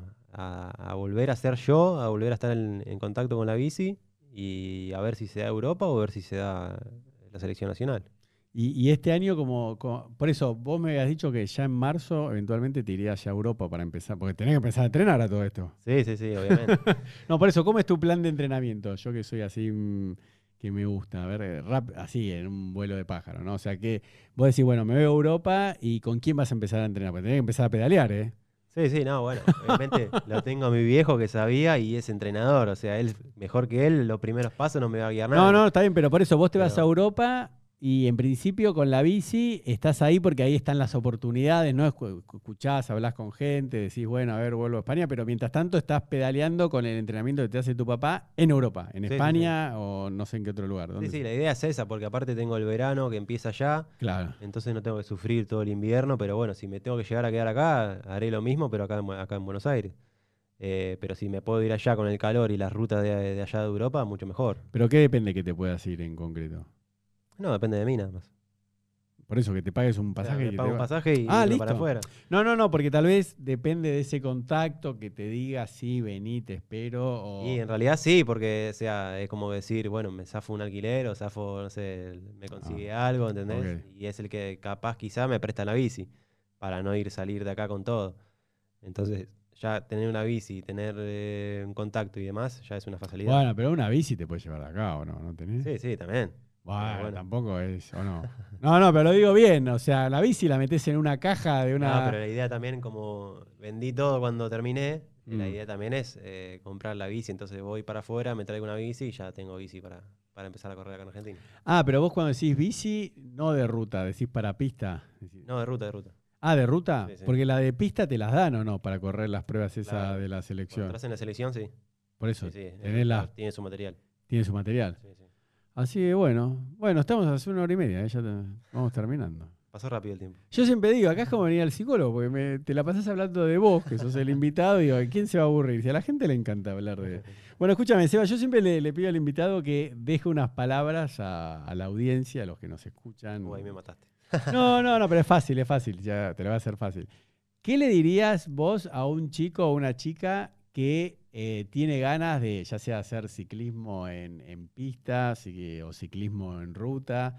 O sea, ¿qué, qué- qué mensaje dirías sobre eso? O te puedo dar una opción o un mensaje eh, más sobre la vida, no sé, sobre lo, lo que te, no sé, esto que aprendiste ahora con lo que te pasó con la sanción, o sea, o puedes dejarle un mensaje a la gente que quiera hacer ciclismo o algo en general de la vida, viste, algo de lo, de lo, de lo que aprendiste o que quieras compartir y con eso ya nos despedimos. No, yo creo que lo que nunca tienen que perder es el entusiasmo y el amor que le tienen eh, si hacen un deporte, una actividad, una carrera, lo que sea. Porque eh, lo que a mí me pasó fue que dejé de disfrutar y empecé a pensar en el ganar, en el querer ganar, ganar, ganar, ganar, ganar y tener la cabeza en eso y no disfrutar y no ver eh, todo lo que tenía alrededor. Entonces eso fue lo que me llevó por, por el mal camino, que iba en un túnel, no veía nada y ni siquiera escuchaba a mi viejo. Eh, entonces, nada, ese mensaje de, que disfruten y solo se van a dar resultados. O sea, sí ser disciplinado, eh, entrenar y demás, pero, pero que nunca pierdan el, entusiasmo por, el, por la pasión. Bueno, Seba, muchas gracias. No, de nada, gracias a vos. Chao.